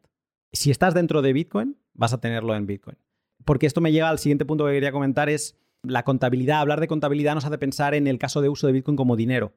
Y creo que decir que Bitcoin lo tiene difícil para ser dinero como nosotros entendemos dinero, ¿no? Lo que nos aceptan en todos sitios, por lo menos en muchos años vista, si es que algún día puede llegar a serlo, eso es una cosa y, podría aceptar que eso va a ser así. Pero que Bitcoin a día de hoy ya es un medio de pago, un medio de cancelación de obligaciones, o sea, un medio de cancelación de deuda. Alguien te ofrece un servicio y te lo está ofreciendo desde la otra punta del mundo. Si hablamos de costes, Bitcoin es mucho más económico que cualquier medio fiat, porque hay muchos costes que te ahorra. Te ahorra tiempo. No, es que tarda 10 minutos. No, hace una transferencia a China, a ver cuándo llega. No estamos hablando de hacer un bizo. en Francia. Yo hace poco he pagado una cosa en Francia y ha tardado cuatro días en llegar. Cuatro días. Y además me ha llegado una carta del banco preguntando que, de qué era esto. Y no tenía nada que ver con Bitcoin, ¿eh? Nada que ver. Y si ponemos los costes regulatorios en la mesa constantemente como una amenaza que tiene cualquier negocio que se relaciona con Bitcoin, pues este es otro costo que te ahorras en Bitcoin. Puedes trabajar con gente que está en Cuba, con gente que está en Argentina, con gente que está en Irán. Nadie te dice lo que puedes hacer o no puedes hacer. Entonces, aunque en el otro lado esa persona no demande liquidez, no demande atesorar ese Bitcoin en cuanto lo recibe, sí que es un medio de cancelación de deudas que luego esa persona lo vende a la moneda local, a pesos, a lo que sea, o a, dólares, y ya se queda tranquila. Pero no, Luna, pero es este que sí lo, lo demandan, porque, porque, tú le das la opción en igualdad de condiciones. Yo esto lo he vivido. En Sapo teníamos 20 eh, empleadas en las Filipinas que al principio se les pagaba en dólares vía transferencia SWIFT, tardaban 15 días en cobrar y los bancos intermediarios les quitaban 20 o 30 dólares, que, para ellos era mucho. Y le dimos la opción a una como experimento de cobrar en Bitcoin, descubrió que había una empresa allí que se lo convertía a pesos filipinos en el día, que se llamaba Pita, ay, por Dios, no me acuerdo cómo se llama, pero bueno, y, dijo, pues mi primero, mi siguiente sueldo lo quiero en Bitcoin, obviamente, eh, porque es que la diferencia entre 15 días y 10 minutos es brutal. Y varios bancos intermediarios y directo es brutal. Y lo puedo convertir en pesos contantes y sonantes en, en menos de un día y, al poco tiempo, como hablaban mucho entre ellas, se lo contó a las compañeras de trabajo, es que a los dos meses todas demandaban el pago en Bitcoin. Mm. Aunque yo me encontraba la, historia opuesta. ¿eh? En igualdad de condiciones. Sí, pero, lo tengo grabado. O sea, de gente que en 2021 en El Salvador aceptaba y demandaba cobrar en Bitcoin, que luego se comieron la bajada de 2022 y en 2022 decían, no, no, yo cada día lo cambio a dólares, ¿no? Sí, sí, eh, sí eso es normal. entonces, el que vive día a día no tiene más remedio, pero es que va a ser tan rápido cambiarlo a la moneda local Y ahí, y ahí es donde vemos la comparación entre lo que dice Álvaro, Bitcoin como medio de atesoramiento, como, como ahorro a largo plazo. Pues sí, como ahorro a largo plazo tiene mucha utilidad, pero requiere aguantar la volatilidad, un aprendizaje. O sea, la volatilidad para la gente que no tiene mucha capacidad de ahorro es muy grave. Pero como medio de pago no, si tú puedes convertirlo a moneda local rápidamente, como ya se puede en muchos países. ¿Cuánto tardas en España en convertir, si recibes un pago en bitcoins, cuánto tardas en convertirlo a euros? Menos de un día lo tienes. Entonces la volatilidad que te tienes que tragar es la del día. Pues muchas veces esa es menor que las comisiones que te cobrarían otros intermediarios por el tipo de cambio. Y yo creo que hay soluciones como la que están empujando los de Tenten One, eh, que el poder dialogar. O sea, porque aquí hay, hay, una lucha. ¿no? Es la lucha de la que vienes hablando desde el principio tú, Félix, y es los reguladores vienen, los estados vienen y lo van a tocar todo porque les estamos quitando uno de sus pilares fundamentales, y esto el libro de Álvaro lo explica maravillosamente, ¿no? Ah. Entonces ellos no van a querer y se van a revolver y van a intentar hacer todo. Entonces, eh, como esto es así, todos estos cambios con Fiat para intentar no comerse la volatilidad van a ser un problema. Pero lo que no va a ser un problema y ya está sobre la mesa es la opción de crear contratos peer-to-peer entre particulares, ¿no? Con otra persona que esté pensando lo opuesto a ti. Y como está pensando lo opuesto a ti, o sea que piensa que el mercado va a ir a la baja y tú piensas que va a ir a la alza o viceversa, lo que te permite es con un contrato mm, entre, esta, entre estas dos particulares es estabilizar el precio de Bitcoin, ¿no? Es como crear un falso dólar, un dólar sintético en una operación con otro particular. Y entonces recalco esto porque es que aquí el Estado tiene poco a pelar. Y esto, si se estresa, si se da esa opción, la gente no va a tener ni que romperse la cabeza con, un, eh, con vender Bitcoin, ni con gastarlos para absorberla, para no tener miedo a la volatilidad, sino que simplemente los va a poder estabilizar. Ahora se está hablando de estabilizarlo con el dólar. Ah, ah, seguramente alguien lo estabilizará contra el, el oro en algún momento. Entonces, esta opción de crear toda una economía que no toca, que no es bisagra, que no toca, que no está entre esos dos mundos, sino que se queda dentro del mundo y le permite salvar las fricciones que gente pueda obtener por la parte de la volatilidad, yo es lo que creo que es eh, maravilloso. Y como último punto, eh, para dejaros hablar y callarme un rato, sobre lo que comentaba de la autocustodia Álvaro, de que no había mucha evolución, ostras, yo creo, yo en esto pienso lo opuesto, creo que ha habido mucha evolución, muchísima, porque es que nos pensamos que Bitcoin es muy mayor, pero es que Bitcoin solo tiene, va a tener 15 años en enero. Entonces, todo lo que se ha hecho, las hardware wallets tienen 10 años ahora. Trezor sacó su primera hardware wallet en 2013. Eh, entonces, eh, pero eran como unas hardware wallets muy cándidas, muy eh, sin, entender toda la problemática que hay en guardar en offline tus Bitcoin, ¿no? Esto ha evolucionado rapidísimamente y ahora cada vez se hacen más cosas. Entonces, yo creo que la fricción que hay con la autocustodia o esa sensación de que quizá la autocustodia no ha evolucionado todo lo que debería, es que una, en Bitcoin las cosas van despacio, ¿vale? Por regla general. Y sobre todo, si tenemos que añadir cosas nuevas al protocolo, eso va muy despacio y es casi como imposible que se cambie el protocolo, eh, se, está medio osificado ya. Entonces, mm, esas mejoras van a llevar tiempo. Pero eh, por lo general, yo diría que ha evolucionado muchísimo y que simplemente hay una fricción que es de aprendizaje, que es lo que puede dar la sensación a la gente de que no se ha evolucionado. Pero es que hay un peaje. Pero esa es mucha fricción. El aprendizaje. Pero es hay un peaje. Pero es el peaje. Es decir, tú hay un superpoder ¿Qué es Bitcoin? Tú puedes obtenerlo lastrado, o sea, o partido por la mitad, o que te den solo un 10% de ese superpoder, o puedes ir a por todo él, ¿no? Y todo él es autocustodia. que hay... gente empieza diciendo quiero la versión gratis. Perfecto. Eh, adelante. Ellos son el Spider-Man al que les ha picado la araña y deciden no aprender a subir paredes. Fantástico, que sigan durmiendo en su cama, que se levanten, que vayan a su trabajo, sin problemas.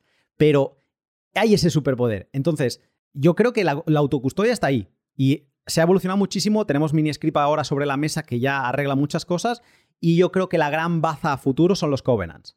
Si se aprueba uno que haya un consenso, eso podría dar... Mm, ojo, eh, cuidado, es que en todo esto en Bitcoin hay que ir con mucho cuidado porque un cambio te, te la puede liar como hemos visto que ha pasado con los ordinals, con un cambio muy cándido que hizo Taproot, ¿vale? Entonces, cuidado con todo esto, pero si se aprobase algo como los balls, podríamos tener una custodia de Bitcoin perfecta Y entonces ya podríamos hablar de... eh, ahí sí que tendríamos que hablar de las fricciones del aprendizaje. No, no, habría, no habría ningún pero. Sí, eh, eh, lo primero, que quería recoger el guante de algo que había dicho Félix antes, que, que se me había olvidado a mí, que es, efectivamente, cualquier adolescente puede replicar Dogecoin, ¿no? Copia y pega el código y ya está, porque esas propiedades sí que son del código. Eh, frente a Bitcoin, ¿no? Porque si Bitcoin es de software libre, tú copias y pegas el código de Bitcoin y no tienes las propiedades de Bitcoin, porque las propiedades de Bitcoin son propiedades emergentes del sistema de, que- de Sí. incentivos que Bitcoin construye.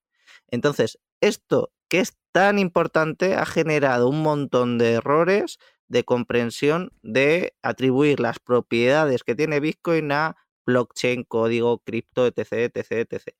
Y eso, que yo lo aprendí de Miguel Vidal, es de las lecciones más importantes que hay que decir, porque Mm. Bitcoin no ha tenido siempre esas propiedades, las ha alcanzado a nivel de cierta escala. Y Bitcoin lleva más de 10 años sin una sola denegación de servicio. Es que es una burrada. O sea, Y pensar. RedSys 2 en una semana. Es, es- ¿Qué es eso? O sea, pensad en alguien sin personal, sin un CEO, sin una empresa, sin nada, que lleva más de 10 años sin una sola denegación de servicio. Y RedSys, que es un empresote, se cae dos veces en, en un mes. es que es una locura. Y a nivel global, encima, ¿no? Entonces, luego, por la otra parte, eh, claro, no, yo, yo digo que Bitcoin se va a utilizar como medio de pago allí donde los costes sean menores que utilizar otras alternativas. Lo que pasa es que se va a aceptar, yo creo que a nivel general, porque es que aceptarlo todo el mundo quiere vender. Si yo quiero vender y alguien me quiere pagar en Bitcoin, no voy a dejar de vender una cosa, ¿no? La cuestión es que yo soy bastante escéptico de que sea el medio generalmente empleado de pago, ¿no? Que eso es otra cosa. eh, eh, que es un poco por ahí por, por donde iba. Entonces, claro, eh, ver eh, el futuro de los medios de pago en Bitcoin, yo creo que es un poco más problemático cuando lo ves desde la perspectiva de no tiene muchos visos de que sea el medio generalmente empleado de pago. Aunque evidentemente eh, los desarrollos son alucinantes y yo sigo alucinando con ciertas cosas. O sea, quiero decir, para mí, el viaje a Argentina, por ejemplo, el poder ver cómo puedes llegar a un país, recibir pagos sin tener que abrirte una cuenta bancaria allí, poder vender productos y directamente enviártelo a casa y de, alguna manera, ¿no?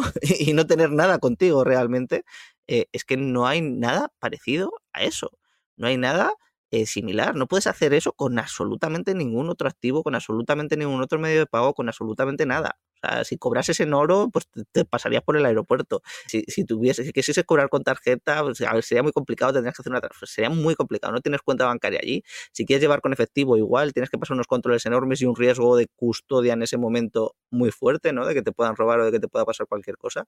Y Bitcoin con eso quitas fricciones a lo bestia, ¿no? Entonces, que, que no se entienda como que eh, lo hago de menos. Es decir, creo que es muy importante y creo que es una de las propuestas de valor muy importantes de Bitcoin.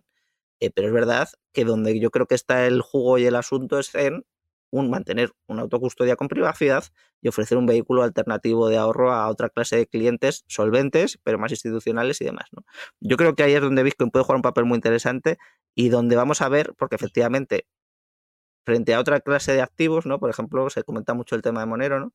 Eh, eh, yo no veo que se haga eh, un ETF de Monero porque el regulador va a poner un problemón, eh, porque no tienes auditabilidad, no tienes una serie de cuestiones que necesitas para un activo de esa clase, de esa transparencia y demás. Con Bitcoin sí lo puedes obtener, ¿no? Es decir, si el regulador te pide Bitcoin limpios, por así decir, dentro de un, un vehículo de esta clase, lo puedes comprobar, ¿no? Lo puedes auditar, lo puedes lo que sea. ¿no? Con otra clase de activos a lo mejor puede ser mucho más complicado. Además de que yo no, yo no veo que haya muchos incentivos a depositar gran cantidad de dinero en, en eso, ¿no? Porque eh, esto es otro de los debates con los partidarios de Ethereum, ¿no? Eh, Ethereum es lo mismo hoy que hace cinco años.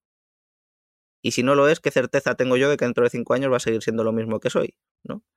¿Puedo yo aparcar riqueza a 10, a 20, a 30 años en algo que no sé lo que va a ser dentro de 10 o 20 o 30 años? La puedo aparcar en el oro, ¿no? Porque el oro ha cumplido ese papel durante mucho tiempo.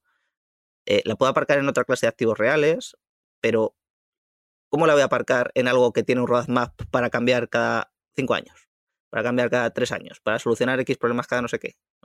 Bitcoin frente a eso es un activo real. Entonces es mucho más fácil para transportar valor en el tiempo, invertir en un activo real, como pueden ser los bienes inmuebles o como puede ser el oro, que apostar a activos financieros, que en última instancia es lo que son, porque dependen de alguien que maneje todo ese control, que haga todos esos cambios, que haga todo ese roadmap y demás. Entonces, yo creo que aquí es donde, donde otra vez vemos una diferencia fundamental de Bitcoin con todo lo demás, insisto en que no digo que todo lo demás no tenga valor, ¿no? sino que, eh, que, son cosas distintas, que las funcionalidades y las propuestas que se pueden hacer para uno, para el otro a lo mejor no tienen absolutamente nada de sentido. Totalmente, totalmente. Bueno, Félix ha tenido que ir, eh, se disculpa que se ha tenido que ir un poco antes. Como anécdota, voy a contar también una anécdota de Félix. En todas las navidades hacemos una reunión familiar, ¿no? Una cena de Navidad, por supuesto, y mi padre siempre dice a alguien que, que se levante y diga unas palabras, ¿no? Alguien que en general ha hecho algo, pues alguien, algún primo ha terminado la carrera o ha encontrado un trabajo o lo que sea. Entonces, en ese momento, Félix solo hablaba de Bitcoin, y esto era 2011-2012. E, y de hecho había escrito un prólogo sobre un libro, yo ya no sé si fue en 2013 o antes, pero bueno, ya me pierde un poco los años, sobre Bitcoin. Y entonces le dice, bueno, oye, levántate Félix y cuéntanos qué es esto de Bitcoin.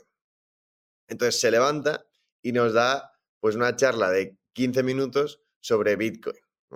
A, lo, a, lo, cual, pues todo el mundo se queda exactamente igual, nadie ha entendido nada. Esto de Bitcoin, este Félix está loco, pero está loco. Bueno, al año siguiente y al año siguiente, todo el mundo, oye Félix, qué tontería, tenía que haber comprado ese Bitcoin que me regalaste para probarlo, he perdido. O sea, todo era un drama y ya Félix no estaba tan loco, ¿no? Entonces, bueno, solamente como anécdota, pero que Félix siempre ha sido un poco el referente y a mí yo también valoro mucho la capacidad que tiene él de sintetizar y de explicar y de contextualizar muy bien eh, todos estos conceptos complicados y, además es una persona que regala mucho su tiempo a Bitcoin. O sea, es una persona que sinceramente ha hecho muchísimo por Bitcoin en la comunidad hispana y en la no hispana. O sea, recordemos, Sapo, él era el CFO de Sapo. Sapo en su momento estaba ahí, ahí con Coinbase, o sea, era el exchange número uno, número dos durante mucho tiempo hasta que ya se convirtió en un banco y perdió un poco esa cuota de mercado. Pero, pero, pero Félix, no solo a nivel eh, divulgativo eh, de su trabajo, de su tiempo, también día a día. O sea, yo estaba en un restaurante con él y él se ha dedicado a regalar Bitcoin para que la gente pague en un café en Gibraltar y que pruebe y que la gente lo utilice y que vea lo sencillo que es. O sea, es un enamorado de Bitcoin y, por lo tanto yo creo que merece la pena seguirle y desde luego, o sea, yo, yo disfruto mucho oyéndole. Pero bueno. Em, yo por romper una lanza por Félix, eh, te corto aquí un segundo, decir que cada podcast que publico, y esto es desde la época de Tipping, 2019, con Lightning, los inicios de Lightning, así masivo, de uso masivo, Félix siempre me enviaba zaps, que no se llamaban zaps por aquel entonces, tips en Lightning, Félix siempre. O sea, no ha parado. Es alucinante que además está a todas. O sea, está, podría estar tranquilamente haciendo lo que le viniera en gana y viviendo de rentas, entre comillas, de, de, reputación, ¿no? De decir, mira, ¿no? Al final he sido aquí el OG de, todo esto y está al pie del cañón y sigue a día de hoy enviando zaps. O sea, es alucinante. Yo, a mí me encanta y aparte por la calidad humana que tiene, hay que seguir a Félix. Sí o sí. Arroba Flix en uno, Flix1 en, en Twitter y luego también obviamente pondré todo la, en la descripción pondremos eh, todos los links para que le, le siga. ¿Ibas a decirle? Sí, totalmente. No, y ahora me gustaría pasar un poco a why are we bullish, ¿no? ¿Por qué somos bullish sobre Bitcoin, no? Bitcoin, como decías, ya ha llegado a 44.000 esta hora lleva un rally de un 150% en lo que va de año prácticamente. ¿Por qué seguimos siendo bullish? Ya hemos tocado techo, parece que esto ya está consolidado, parece que ya es medio mainstream, ¿no? Sale en Bloomberg en la, en siempre en el enunciado del inicio, el SP, Bitcoin, el precio, o sea, esto es una cosa ya conocida, eh, parece que ya hemos ganado, de aquí solo puede bajar. Álvaro, ¿por qué estamos bullish? Bueno, yo, lo estoy principalmente porque se ha limpiado el mercado a lo bestia, ¿no? Es decir, eh, tratar de explicar en el anterior bull market la diferencia de Bitcoin era complicadísimo. Porque no, porque Dogecoin ha subido no sé cuánto, porque no sé qué ha subido no sé. Yo creo que ahora buena parte de ese ruido se ha disipado completamente. Ya no escuchas hablar de eh, blockchain, ya no escuchas hablar de cripto, ya no escuchas hablar de Bitcoin. ¿no? Y yo creo que eso, eh, yo he estado en ocho conferencias en dos meses de Bitcoin, solo de Bitcoin. Y, joder, no ha pasado tanto tiempo, ¿no? Han pasado solo dos años. Y haber quitado todo ese ruido, yo creo que es espectacular. Y el nivel de debate que se ha generado, el nivel de paneles que se han generado, eh, el alcance que, que, estamos teniendo yo creo que es espectacular. O sea, si a mí me dicen en 2019 eh, que vamos a tener un debate con eh, Miguel Ángel Fernández Ordóñez, con un ex gobernador del Banco Central, que vamos a estar con el ahora presidente de Argentina, con su equipo económico debatiendo, con Rodrigo Rato, que estuvimos también hace no mucho, con, un montón de gente, de personalidades, de, que les vas a meter en Bitcoin, no en cripto, no en no sé qué, no, no, en Bitcoin, eh, yo, yo, habría alucinado, ¿no?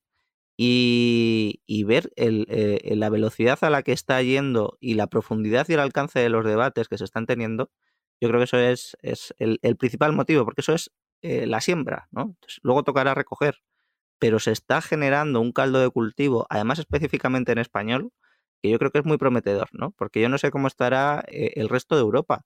Luna podrá hablar más de eso, que ha ido a muchas más conferencias pero, y conoce a mucha más gente. Pero yo lo que veo es eh, eh, que en español estamos generando un nivel de conocimiento sobre Bitcoin que cuando se traslade eh, al ámbito empresarial va a producir unos frutos enormes, ¿no? Enormes. Y, sobre todo que estamos señalando un poco el camino hacia donde, hacia donde hay que dirigirse y que está teniendo una recepción impecable. Es decir, yo, yo creo que, que, se van, o sea, los que hemos hecho, bueno, tampoco es que yo haya hecho todos los deberes, pero una parte sí, y cuando tratas de trasladar eso, no tienes objeciones, sino al revés. Eh, se recibe muy bien el que tú allanes ese camino de entrada a muchísima gente. Y, eso no pasaba antes, ¿no? Antes era, como comentaba Félix, eh, el que te oye piensa que te está haciendo un favor por escucharte. Ahora no, ¿no? Ahora es, me está enseñando algo muy valioso de mucho tiempo y, que, y, que, aprecio. ¿no? Y yo creo que ese es el cambio eh, que yo más estoy viendo en estos dos años. Y eso es lo que me hace ser muy positivo respecto al futuro, porque la gente que se está interesando eh, no es como antes, que es eh, el que quiere hacer dinero rápido, sino el que ve que esto tiene un alcance de transformación social, de transformación económica y de transformación en más ámbitos. Y cuando esa gente es la que se viene a interesar, esa gente es la que luego puede, tiene capacidad de transformación real del día a día y del mundo y de, y de, la situación de los países y demás. Es decir, cuando a ti te viene, eh, pues eso, gente de la política, eh, gente de las grandes empresas, gente de family office, gente de otro tipo de, sectores, gente de la banca, dices, vale, si esta gente se empieza a interesar ahora y solo por Bitcoin, es donde ahí vamos a tener esa vía de transformación. Aunque el de a pie también, lo, por supuesto, como comentábamos antes de la guerra de bloques, al final son los usuarios los que mandan. Y esto nos debe hacer también verlo de una manera muy positiva, como, oye, por primera vez vamos a encontrar un mecanismo, un sistema donde el statu quo, para seguir funcionando como statu quo, va a tener que financiar a los que quieren acabar con ese statu quo. Y, a mí me parece como una cosa maravillosa, ¿no? Porque claro, cuando los clientes institucionales entren en Bitcoin, van a estar financiando un movimiento antiestatista en todo el mundo, por ejemplo. A mí eso me parece, a mí eso me parece algo eh, impresionante, porque vas a tener a, a, Qatar o a estados, no sé si Qatar, vamos, quiero decir, porque es lo último que se ha escuchado, a estados financiándote eh, movimientos eh, contrarios a los estados que quieren buscar nuevas formas políticas, que quieren contrapoder, generar un contrapoder contra los estados y lo van a necesitar para su propia supervivencia, ¿no? Ayer vi un post en LinkedIn igual, ¿no? Podía parecer un poco loco que un estado como El Salvador hiciese una apuesta por Bitcoin. Pero bueno, aunque no hubiese ganado nada con Bitcoin, fue la mayor apuesta en escena, marketing, eh, atracción de todas las miradas, un montón de esas cosas, ¿no? Y además le sale rentable económicamente. Entonces, el resto de estados están viendo una señal de, oye, yo me estoy perdiendo aquí algo. Yo hay algo que aquí se me está escapando. Y puede ser muy rentable para mí. Entonces, alinea también los incentivos Bitcoin que, veo que, para su propia supervivencia, para su propia competencia va a ser un elemento de juego más, en el que mientras van a estar financiando ellos a los que quieren plantear nuevas alternativas a ellos mismos, ¿no? Y no les queda otra. Y ahora, un momento para mis otros dos sponsors, Minter y Bitrefill. Oh, Minter. Qué cómodo me ha hecho Minter ir actualizando mi blog desde que tengo la aplicación instalada. Y es que Minter es una app de texto que tienes en tu ordenador, pero con conectividad red. ¿Conectividad para qué? Pues para seguir a otros creadores de artículos, para descentralizar la información, mi interés como la red de Bitcoin, peer-to-peer, pero para artículos. Y también sirve esa conexión para poder conectarte a un servidor web propio en el que poder ir publicando artículos como si fuera un blog. Este último punto no es ni necesario en Minter porque tú puedes crear blogs de temas distintos, lo que en Minter se llama grupos, y que tus seguidores accedan a ellos desde la aplicación propiamente. Pero tener la posibilidad de que la gente acceda desde la app y desde la web, que eso todo el mundo lo puede hacer desde su móvil u ordenador, es súper potente. Con lo que vives en dos mundos, en el descentralizado e incensurable, pero no tan conocido de la app, y el centralizado y censurable, pero conocidísimo de la web. Cuando entras a lunaticoin.blog, todo lo que ves es Minter. Y por eso puedes enviarme algo de Bitcoin si te ha aportado valor la publicación, porque ahí el Lightning está ya integrado en su ADN. Y tú también puedes tenerlo así en tu blog. Así que, ¿a qué esperas para echarle un vistazo a Minter? Sigue el link de la descripción, instálalo y empieza a crear ya. Y otro capítulo en el que Bitrefill sale a pasear en palabras de un invitado y es que estar en Bitcoin y no conocer Bitrefill es difícil. Porque Bitrefill nos hace la vida muy fácil a todos los bitcoiners. Esta semana he constatado que se me ha roto un disco duro de uno de mis nodos. Mala leche. ¿Qué he hecho? Pues bueno, me he ido a Amazon, he encontrado lo que quería, un Samsung de 2 terabytes NVMe, y he mirado qué costaba. 150 euros. Perfecto. Ido a Bitrefill, he buscado una tarjeta regalo de Amazon, he escogido la cantidad 150 euros y me ha enseñado cuánto Bitcoin tenía que pagar.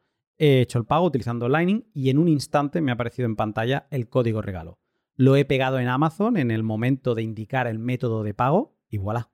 Producto pagado y en camino.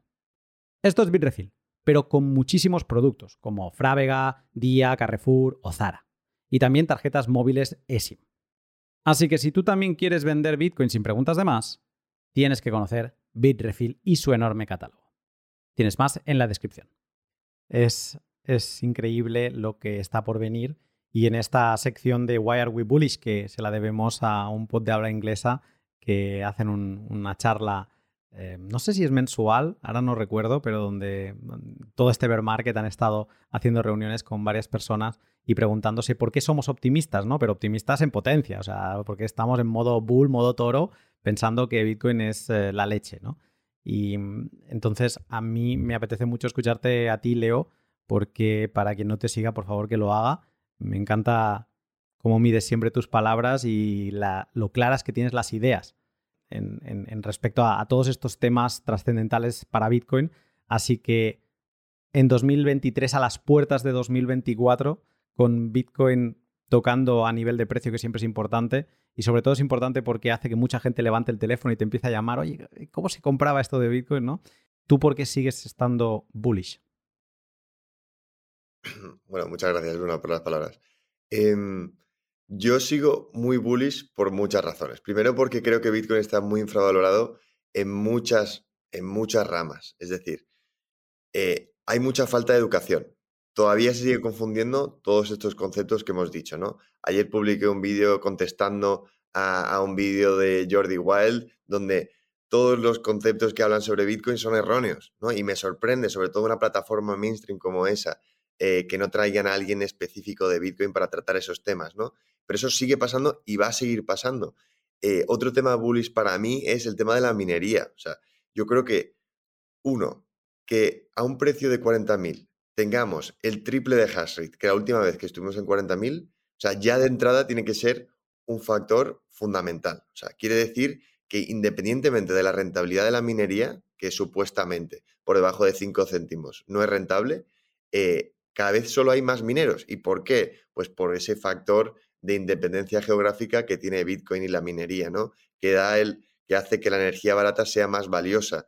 Eh, es que entender eso y todas las consecuencias indirectas que pueda tener, es muy difícil, es muy difícil. Y, aun por mucho que estudiemos y tal, no sabemos eso cómo va a condicionar en placas solares que haya en el desierto, en, plantas hidroeléctricas, en remotas.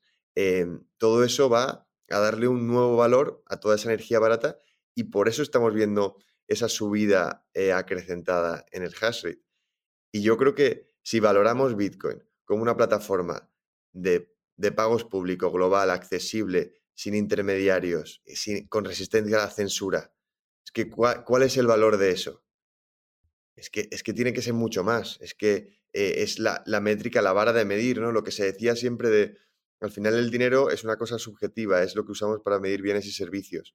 Y cuando manipulas la emisión del dinero y la cantidad de dinero, al final estás manipulando esa vara de medir. Es como si, usas una regla para medir una mesa, pero una regla que constantemente cambia de longitud, al final no sabes si estás midiendo la mesa o la regla.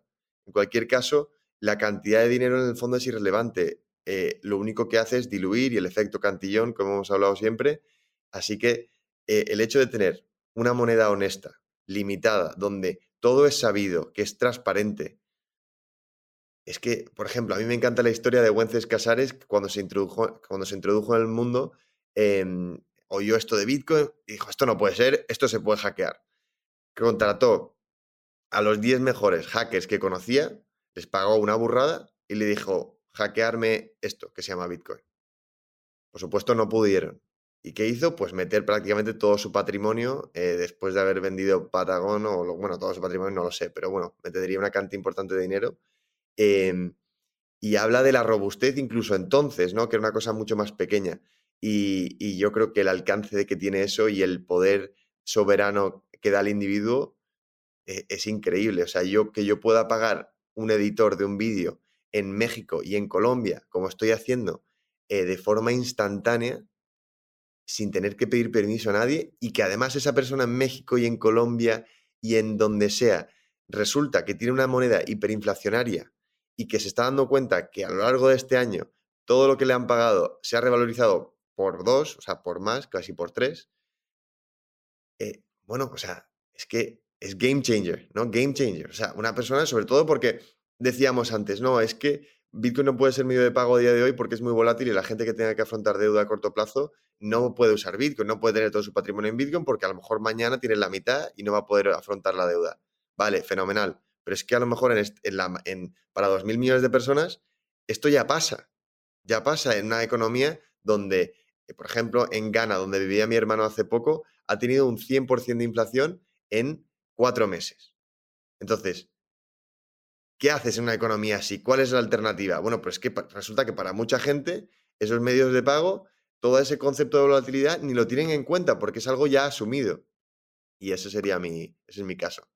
Y te devuelvo la pregunta a ti, Luna. ¿Tú tienes, bueno, aparte de ser la referencia en el mundo del podcast y de Bitcoin, eh, sobre todo de habla hispana, pero del mundo, eh, y además yo te sigo mucho y, me fijo mucho en ti muchas cosas que haces porque eres un gran referente para mucha gente que lo sepas, vamos.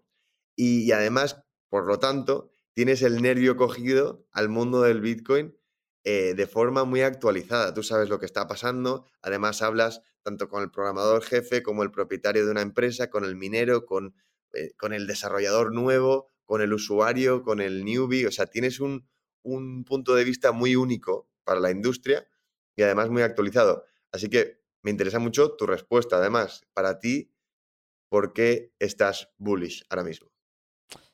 Gracias por tus palabras. Es que son tantas las cosas.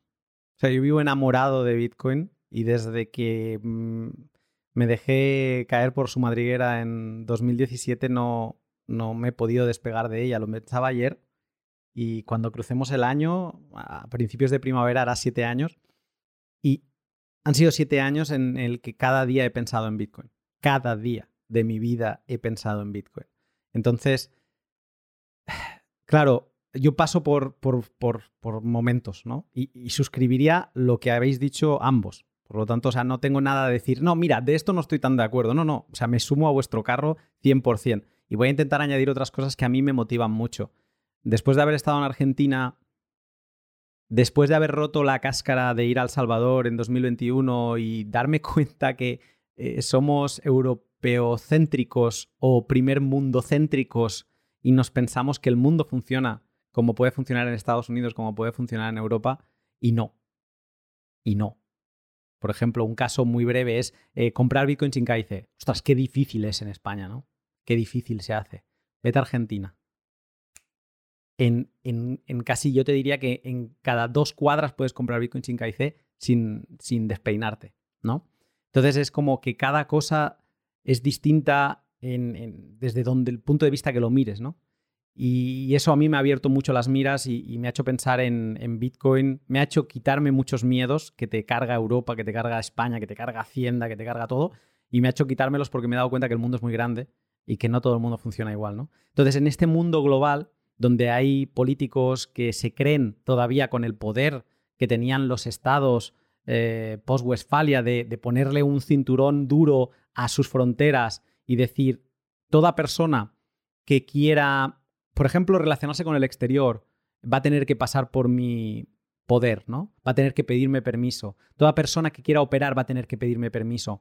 Ellos han tenido este poder y se lo han creído, pero ese poder Bitcoin lo rompe. Y aquí el libro de Álvaro lo explica claramente, ¿no? Como es uno de los pilares sobre los que se apoya el Estado, la forma política del Estado, y por eso hay que pensar que la forma política del Estado no va a seguir como la conocemos y va a tener una evolución y por lo tanto va a dar algo distinto. Eh, yo para mí estoy muy bullish porque voy a estos países y me doy cuenta que hay gente que se está saltando todas las fricciones de la burocracia, porque no tiene otro nombre, de la legislorrea, y se las está saltando gracias a Bitcoin. Gente que en Argentina está viviendo como reyes porque el país pretende esclavizar a su población, encerrarlos en una cárcel de estas fronteras, hacer que cada vez mil dólares que cuesta un billete para irse a cualquier sitio sean más caros de conseguir porque el salario medio cada vez baja más y están ahora mismo en unos 200 y por lo tanto los encierran en su país, como ha pasado en Cuba, como pasa en Venezuela, pues ellos se creen que siguen teniendo el mismo playbook, ¿no? El mismo libro de jugadas que, vienen teniendo desde hace años y Bitcoin lo ha roto todo completamente. Hay gente que está ahí cobrando a empresas al exterior, eh, que tienen, hay desarrolladores mm, de la leche, gente que edita Em, temas gráficos de la leche en estos países y entonces pueden estar operando con el exterior saltándose todo cepo cambiario, saltándose todo bloqueo comercial, como podría ser el caso de Cuba o Irán, ¿no? Entonces, yo estoy muy bullish porque hay poca gente que sabe esto. Porque todavía, aun con todas esas penas que deberían estar todo el mundo subido al barco de, ya no te digo de acumular Bitcoin, es que pueden no querer acumularlo, pero de utilizarlo, de darle esa utilidad de, abrirse, descargarse una billetera en el móvil y que eso ya es la puerta a poder recibir pagos desde el exterior, eso me parece increíble, que no se esté eh, aprovechando, que no se conozca tanto, ¿no? Entonces yo estoy muy bullish porque cada vez va a haber más países que se van a dar cuenta de África, de Oceanía, de todos lados, de Asia, y van a empezar a utilizar Bitcoin al menos como medio de cancelación de deudas, eh, de medio de pago. ¿vale? Y luego lo del dinero ya es como una masa más. Y en el primer mundo, estoy muy bullish con algo que decía Álvaro, ¿no? Y que mencionaba. Y porque la gente cada vez, o sea, tenemos que agradecerle mucho a los políticos la que están armando. Eh, con el COVID, con el, confinamiento, con la inflación, con la mala gestión en general, con las tonterías que al final se aprueban por, em, por no romper la opinión pública, que, le tienen mucho pánico, pero todo el mundo sabemos que son tonterías en lo que esos ministerios que se abren, todo el mundo somos conscientes que no sirven para nada, pero ahí están, nadie hace manifestaciones porque nadie tiene tiempo que perder en esas cosas. Pues todos los políticos nos lo están poniendo muy fácil y en el primer mundo lo que estamos viendo es que no podemos confiar en que va a llegar otro político y lo va a hacer mejor, ¿vale? O sea, mm, no, no estamos en la situación de Argentina de que ha caído tanto que, dan un golpe sobre la mesa y al menos traen un tío que, bueno, ya veremos si lo hace bien o lo hace mal, pero al menos plantea unas cosas que pueden sonar más interesantes. Y, como no estamos en esa tesis, pues la gente empieza a decir, mira, ¿sabes qué? Yo necesito preparar mi plan B. Y ahí es donde se les enciende la bombilla y ven ese caso de uso que es el, el, offshore, ¿no?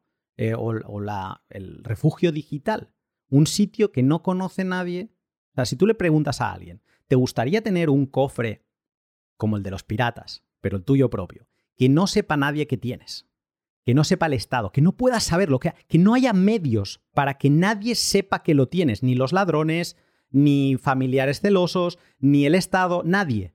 ¿Te gustaría tener ese cofre donde tú poco a poco no tienes que irte loco? Tú puedes ahorrar incluso 50 euros al mes si quieres, pero donde vas poniendo un degoteo que además, por cómo de mal lo están haciendo todo ese ahorro tiene posibilidades, not financial advice, pero tiene posibilidades de que te vaya regalando más poder de compra futuro, pues querrías tener ese seguro, querrías tener ese sitio donde tú, si tienes que salir por patas de tu casa, poderte ir tranquilo y saber que allí donde aterrices, sea Filipinas, sea Madagascar, sigas teniendo ese cofre. Usted, yo lo veo muy potente. Y eso creo que los políticos están ayudando a despertar al primer mundo. Que donde antes decían, pero si yo ya tengo euros, pero si yo ya tengo dólares, pero ¿qué me estás contando? Porque la tesis del dinero, ya, ya estamos hablando hoy que quizá el dinero, esto, si llega a serlo algún día, eh, que hay dudas, será de aquí mucho.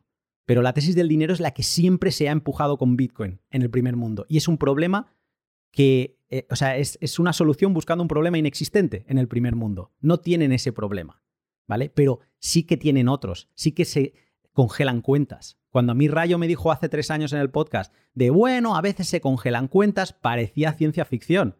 Y luego después del COVID, después de los camioneros de Canadá, después de todo, eh, está a la orden del día. Gente que opera con Bitcoin, el otro día me decía un chico por Twitter que le han congelado en 23 bancos las cuentas, le han bloqueado y ha acabado saliendo, lo ha probado todo porque operaba con Bitcoin profesionalmente. Entonces, esto está a la orden del día. Y todo esto hemos de agradecerle, incluso las CBDC se las hemos de agradecer porque están empujando a que el primer mundo también le vea ese caso de uso, ¿no? Que es ese refugio digital donde acumular riqueza, ese cofre que te puedes llevar a todos lados y nadie tiene por qué saber. Y esto es maravilloso. Y por estos dos casos de uso yo estoy muy bullish. En 2024, en 2025 y en 2030. O sea, vamos a seguir estando en pañales en 2030 y cada vez va a haber más adopción. Y por lo tanto, esto, vamos, me hace levantarme con ganas de seguir produciendo y creando. Y bueno, tenemos una sorpresa porque se ha reenganchado, eh, no se ha podido resistir, ha vuelto Félix. Y nada, aprovecho, no sé si vas a estar mucho o no, pero aprovecho para hacerte la pregunta que ya ha contestado Álvaro, Leo y aquí un servidor. Eh, ¿por qué en 2023, a las puertas de 2024, seguimos estando bullish en Bitcoin? Félix.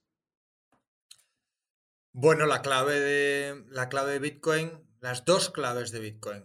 Número uno, la oferta limitada. Y número dos, que no se puede cerrar.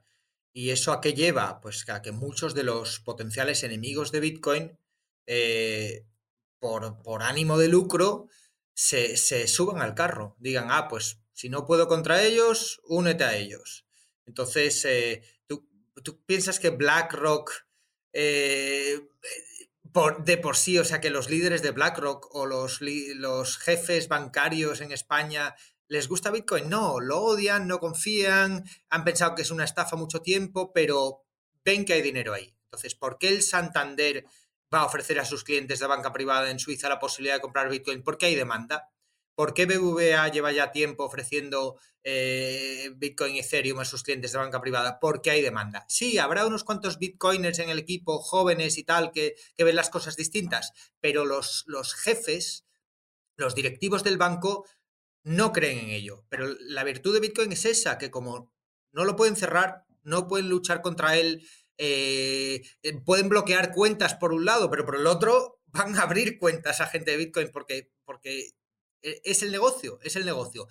Y, mencionaba el otro día que los ETFs, mm, una de las cosas muy divertidas que van a hacer es que van a cambiar eh, el discurso de, la prensa financiera. Prensa financiera internacional, Financial Times, The Economist, todos estos, odian a Bitcoin. Lo odian, no lo entienden, no les gusta, lo odian. Pero en el momento en el que haya 20 ETFs haciendo publicidad, compitiendo por ver cuál es el mejor y, gastando dinero en prensa, se van a subir al carro. Entonces, esa es la virtud de Bitcoin, que no destruye al enemigo, sino que lo convierte. Y con los gobiernos va a pasar un poco lo mismo. El Salvador quizás fue muy temprano pero, pero en, el momento en el que haya un segundo, un tercer gobierno que haga leyes favorables a Bitcoin y compita por atraer ese capital y por demostrar que es el más moderno, aunque no lo entiendan, aunque solo sea por seguidismo, todos los demás se van a ver obligados por la teoría de juegos a, subirse al carro. Y habrá algunos más rápidos y otros más lentos, pero, pero no lo van a poder ignorar. Entonces, em, ese dinero va a entrar, el dinero fiat es ilimitado, Bitcoin es limitado y esa confluencia de fuerzas a largo plazo, con toda la volatilidad que quieras de por medio, con los ciclos de cuatro años si se siguen repitiendo, pero a largo plazo va a llevar a que Bitcoin valga más. Y el number go up, el efecto llamada que trae la subida de precio, va a traer a nuevos usuarios, círculo virtuoso que se refuerza y que hace que si entra más gente sube más, van a entrar más empresas ofreciendo distintos servicios, muchos de los problemas que tenemos eh, de escalabilidad, de mejorar la autocustodia, van a, van a atraer a empresarios que van a intentar resolver ese problema. La usabilidad también. Yo sigo pensando que la usabilidad sigue siendo un gran problema. Em, y, no dudes que, por ejemplo, Meta eh, va a querer meter Bitcoin, pagos en Bitcoin en Facebook y en WhatsApp. Llevan, llevan años mirando con envidia a WeChat Pay en China. ¿Y cómo es esto de que con un clic dentro de propio, la propia herramienta de chat eh, se puedan hacer pagos? Y no lo han hecho, lo han intentado. Facebook intentó montar Libra. ¿Y, y en dónde está trabajando el pobre directivo de Facebook que intentó montar Libra y que se chocó contra 20 muros regulatorios? Pues ahora ha montado una startup de Lightning.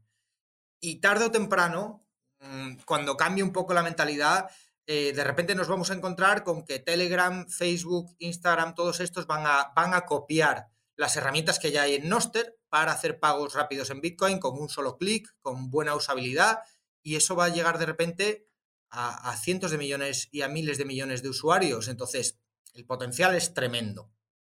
¿Que va a haber muchos obstáculos por el camino? Sí. ¿Que va a haber tremendos ataques regulatorios Mm, sobre todo sobre los exchanges, pero también sobre los wallets, sobre, mencionabas antes, los nodos de Lightning que mueven volumen. Va a haber ataques regulatorios de mil formas, pero al final mm, se van a dar cuenta de que es pegarse un tiro en el pie y de que están compitiendo con otra gente que no hace esos ataques y, y va a haber, por teoría de juegos, un incentivo muy importante para no quedarse atrás. Entonces, no puedo, no puedo estar no puedo estar a largo plazo menos, más bullish. O sea, hace mucho tiempo que pensé eh, que, llegué a la conclusión de que Bitcoin iba a triunfar, se iba a comer el mundo y, y aunque haya obstáculos por el camino y aunque haya muchos problemas que resolver, mm, veo el futuro muy claro. Bitcoin a un millón, por lo menos. Qué, buena sorpresa, ¿eh, Leo? Que se nos haya reunido Félix porque es como el, broche perfecto para cerrar este programa de por qué estamos bullish, un poco con una visión al pasado, el presente y bueno, muchos temas. Creo que se han tocado madrigueras que podríamos picar a la puerta, abrirla y pasarnos mm, un día. De hecho, daría para maratón un podcast de esos que siempre. Un formato que en la tele se ha hecho muchas veces, ¿no? De estar, pasarse 24 horas hablando de un tema y dejarlo ahí. Pero em, no sé qué te parece a ti, Leo, pero sí que me gustaría escuchar, no sé si Álvaro tiene unos últimos comentarios que añadir con, todo lo escuchado y para ir haciendo un, cierre de esta charla que me ha encantado. Yo totalmente, pero antes de nada quería comentar porque La Vanguardia publicó a principios de año en portada que los jubilados estaban madrugando para ir a comprar deuda pública y el titular era el siguiente. En la cola del Banco de España. Dos puntos. Esto sí que es bueno y no los Bitcoin. Bueno, desde entonces Bitcoin ha subido un 160% y eh, la deuda pública ha pasado la mayor crisis de la historia en 40 años prácticamente, ¿no?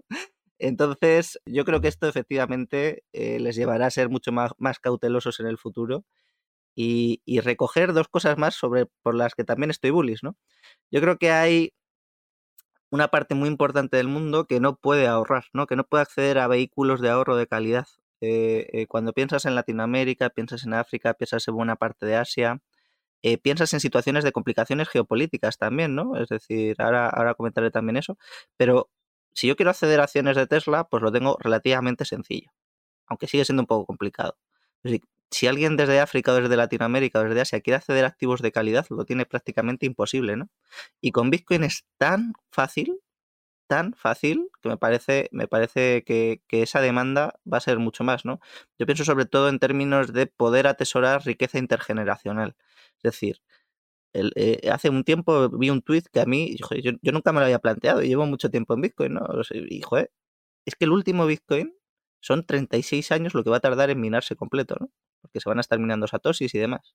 Entonces, si tú eres capaz de dejar en herencia un Bitcoin a tus hijos, le estás dejando lo que los mineros del mundo entero durante 36 años van a estar luchando por conseguir. O sea, ni siquiera eso, van a ceder a fracciones, ¿no? Pero durante 36 años todos los mineros del mundo van a estar compitiendo por fracciones de un Bitcoin. Entonces, pensar en esos términos de transportar y dejar riqueza intergeneracional, además con la facilidad de la herencia de Bitcoin, ¿no? Frente a cualquier otra clase de activo, eh, eh, dejar una herencia en Bitcoin es dejar, yo recomiendo 12 palabras y un passphrase, ¿no? O sea, es que es una locura. Es que estás dejando la riqueza que quieras en un papel o en una, en una tablilla de metal o en lo que sea, con solo unas palabras. Es que no, no, hay manera de heredar más fácil, no hay manera de heredar más directa, no hay manera eh, más fácil de transmitir intergeneracionalmente y con libertad a quien tú quieras tu riqueza y tu patrimonio. ¿no? Y claro, luego hay otra cuestión que, que también me, quería, que me gustaría comentar a raíz de lo que ha comentado Luna en Argentina, ¿no? Porque históricamente el socialismo eh, aunque dicen que no funciona muy bien, yo creo que funciona muy bien como manera de arraigarse en el poder político. ¿Por qué? Porque expulsa a la posible oposición, le corta las vías de financiación y todo tiene un control muy estricto sobre la economía y sobre quién puede tener riqueza y quién no. No tiene un nivel de arbitrariedad muy alto sobre eso. Entonces, a mí Bitcoin me gusta mucho pensar que abre una vía de posibilidad ahí de hacer frente a todos estos eh, regímenes tiránicos eh, del estilo de Venezuela, eh, del estilo de Cuba y de otro, de otro tipo de, países, ¿no? Porque claro, puedes ver que la oposición se puede financiar, que pueden trabajar para el exterior, no, se, no tienen que huir del país, pueden recibir eh, riqueza en el propio país y de esa manera pueden plantar cara con riqueza, con medios, con recursos a sus propios regímenes desde dentro. Y eso tampoco pasaba con ningún otro activo, ¿no? Y aquí yo creo que es muy interesante verlo tanto para la posibilidad para salirse, si es necesario, como para la posibilidad de estar dentro, ¿no? Pues noticias como, por ejemplo, una mujer en India que era maltratada, eh, pues pudo huir gracias a que pudo ahorrar en Bitcoin sin que su marido lo supiese, ¿no? O gente que conocemos que ha tenido que huir eh, por persecuciones políticas eh, de sus países con lo opuesto y con Bitcoin, ¿no? Y eso le ha permitido iniciar un proyecto de vida entero en otro país. Entonces, yo creo que como ese tipo de situaciones van a ir a más, a más, a más, eh, es otro motivo adicional, ¿no? Para, para, para estar bullish en Bitcoin, que la gente va a descubrir que tiene una herramienta que no existía antes, que te permite tener una riqueza portátil y secreta. Y eso, pues es que antes se, se utilizaban las joyas, se utilizaba oro, pero es que no te permite ni una cantidad enorme y es muy vulnerable, muy vulnerable a ataques físicos, a robos, otro tipo de y la atomicidad, que esto creo que se pasa muy por alto con Bitcoin, pero Bitcoin es, es, divisible hasta casi el átomo, ¿no? Y, con toda la riqueza que hemos conocido, o medios de, riqueza, no, no, son. Tú no puedes vender un metro cuadrado de una parcela de una hectárea. Eh, tú no puedes partirle una esquinita, una pepita para venderle eso. Puedes intentar, pero es, no es fácil, ¿no? Entonces, eso es es, alucinante, ¿no? Esto es que. Para todo el mundo. Las propiedades de Bitcoin las tiene un Satoshi. Entonces, desde un Satoshi puedes atesorar riqueza. Es que es. Yo creo que no hay, no hay, o, transportarla o enviársela a quien tú quieras sin que nadie te lo pueda enviar, eh, impedir. Es que es, joder, macho, es que es impresionante. Entonces, nunca habíamos tenido nada parecido. Entonces, mirar a futuro es eh, asomarse a un cambio de dimensiones tan históricas que yo, a mí me gusta mirar también mucho más atrás, ¿no? En pensar cómo habría cambiado el siglo XX eh, eh, si hubiese habido Bitcoin, ¿no? Cómo las guerras mundiales, cómo la gente podría haber huido con su patrimonio, cómo si hubiesen hecho un sistema bueno de custodia compartida con que un miembro de la familia hubiese sobrevivido, podría haber recuperado todos sus fondos en el país al que fuese de destino e iniciar su nueva vida ¿cómo cambian los incentivos? Porque claro, si es secreto, tú no puedes torturar a todo el mundo. Eso, tiene además unos costes enormes, ¿no? Entonces, ¿cómo, por ejemplo, eh, eh, los judíos, ¿qué haces con los judíos en Auschwitz si hubiesen tenido parte de su patrimonio en Bitcoin? Claro, o, todo el régimen nazi, ¿no? Pues, habría sido mucho más fácil tanto que hubiesen huido como que no se hubiese hecho ese tipo de persecuciones, ¿no? ¿Qué hubiera pasado con Suiza? Si de golpe no hubiera tenido el, oro de muchos judíos, ¿no? O sea, si, si ese oro no lo tiene nadie, lo tienen ellos. Y es inaccesible. El día de mañana, si no están, pues ya no accede nadie a ese oro, ¿no? No queda desierto. Bueno, pero los suizos, como son muy prácticos, habrían hecho todo lo posible por atraer los bitcoins de medio mundo Y, habrían tenido que ofrecer más aún, más seguridad, habrían tenido que vender pasaportes a lo mejor. Se habría salvado mucha gente. Suena familiar, suena familiar a algo que pueda estar pasando a día de hoy eh, sin estar en un caso de, una Segunda Guerra Mundial. mencionabas, eh, Luna, la rebelión del Atlas antes. Yo cuando me la leí pensé, ¡buah! qué exagerado, qué maniqueo son los malos qué exagerado todo, pero luego de repente vas a Argentina, escuchas a los políticos y dices, Dios mío, que no era tan exagerado. Vas a Venezuela y te das cuenta de que, hay gente así en política. Y, me va perfecto esto porque quería añadir algo que decía Álvaro, de cómo hay gente ¿no? que ha podido salir de su país con, la riqueza en su cabeza, ¿no? en, esta nube, en estas 12 palabras que te permiten acceder a, a tu riqueza y donde vayas. Pero también se ha dado el caso opuesto. Y esto me parece maravilloso y tiene unos paralelismos con la rebelión de Atlas alucinantes. Y es que hay gente que después de haber huido de un país como estos, como podría ser Argentina, han vuelto porque saben que ahora ya no los paran.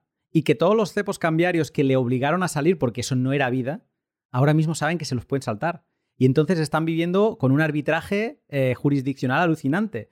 Cobran de fuera, cobran en Bitcoin, salarios americanos en un país donde no es así y encima viven por encima de... O sea, a mí me recuerdan a los ciudadanos de la Atlántida de, de, de, Galt cuando volvían, ¿no? Y cuando caminaban, pero en verdad era como que ellos caminaban, eran, era Neo reconectándose a la Matrix. Caminaba alrededor de ciudadanos que están dormidos y que siguen partiéndose el alma por ese salario mínimo en el país de turno. Pero ellos caminan por ahí sabiendo, han despertado, han pasado el, dolor, porque Neo cuando lo sacan de la Matrix le duele y, no quiere comerse la comida esa, no quiere aceptar, entre comillas, la responsabilidad de la autocustodia, no quiere aprender, no quiere pasar todas esas horas. Ok, pero una vez has pasado el trámite, ah, eso es un lujo. Y eso también es otro caso de uso, el poder volver a estos estados. Y gente que en Venezuela me dice, no, ya, si es que yo me da la sensación que mejor que estoy viviendo ahora aquí no voy a vivir. Con todas las partes malas de problemas de seguridad y demás, pero llega un punto donde le das la vuelta a la tortilla. Y eso es alucinante. Leo. Eso es alucinante. Eso es alucinante.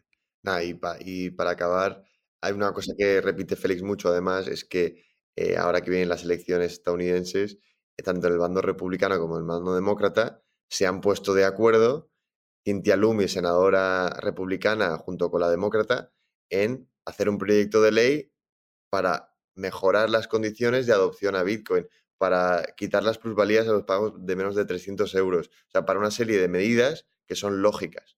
Y, además tenemos el ETF, además tenemos el halving, además tenemos muchas cosas que pueden ser catalizadores a corto plazo para el precio, pero, pero bueno, no, no, no quiero abrir un debate más. La verdad que ha sido un placer Félix y, Álvaro y cojostearlo con Luna ha sido un lujo y, he disfrutado muchísimo.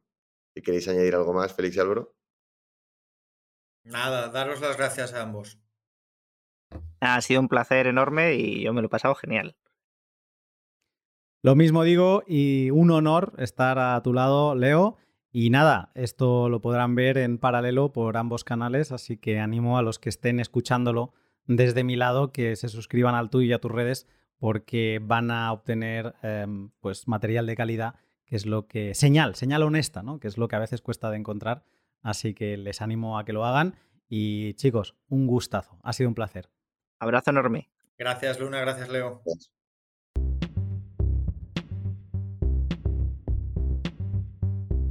Si este podcast ha despertado tu interés en Bitcoin, pero todavía no te has dejado caer por su madriguera, te hago una recomendación.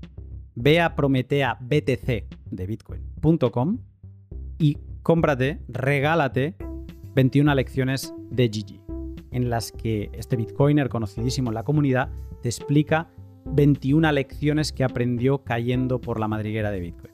Te será de mucha utilidad.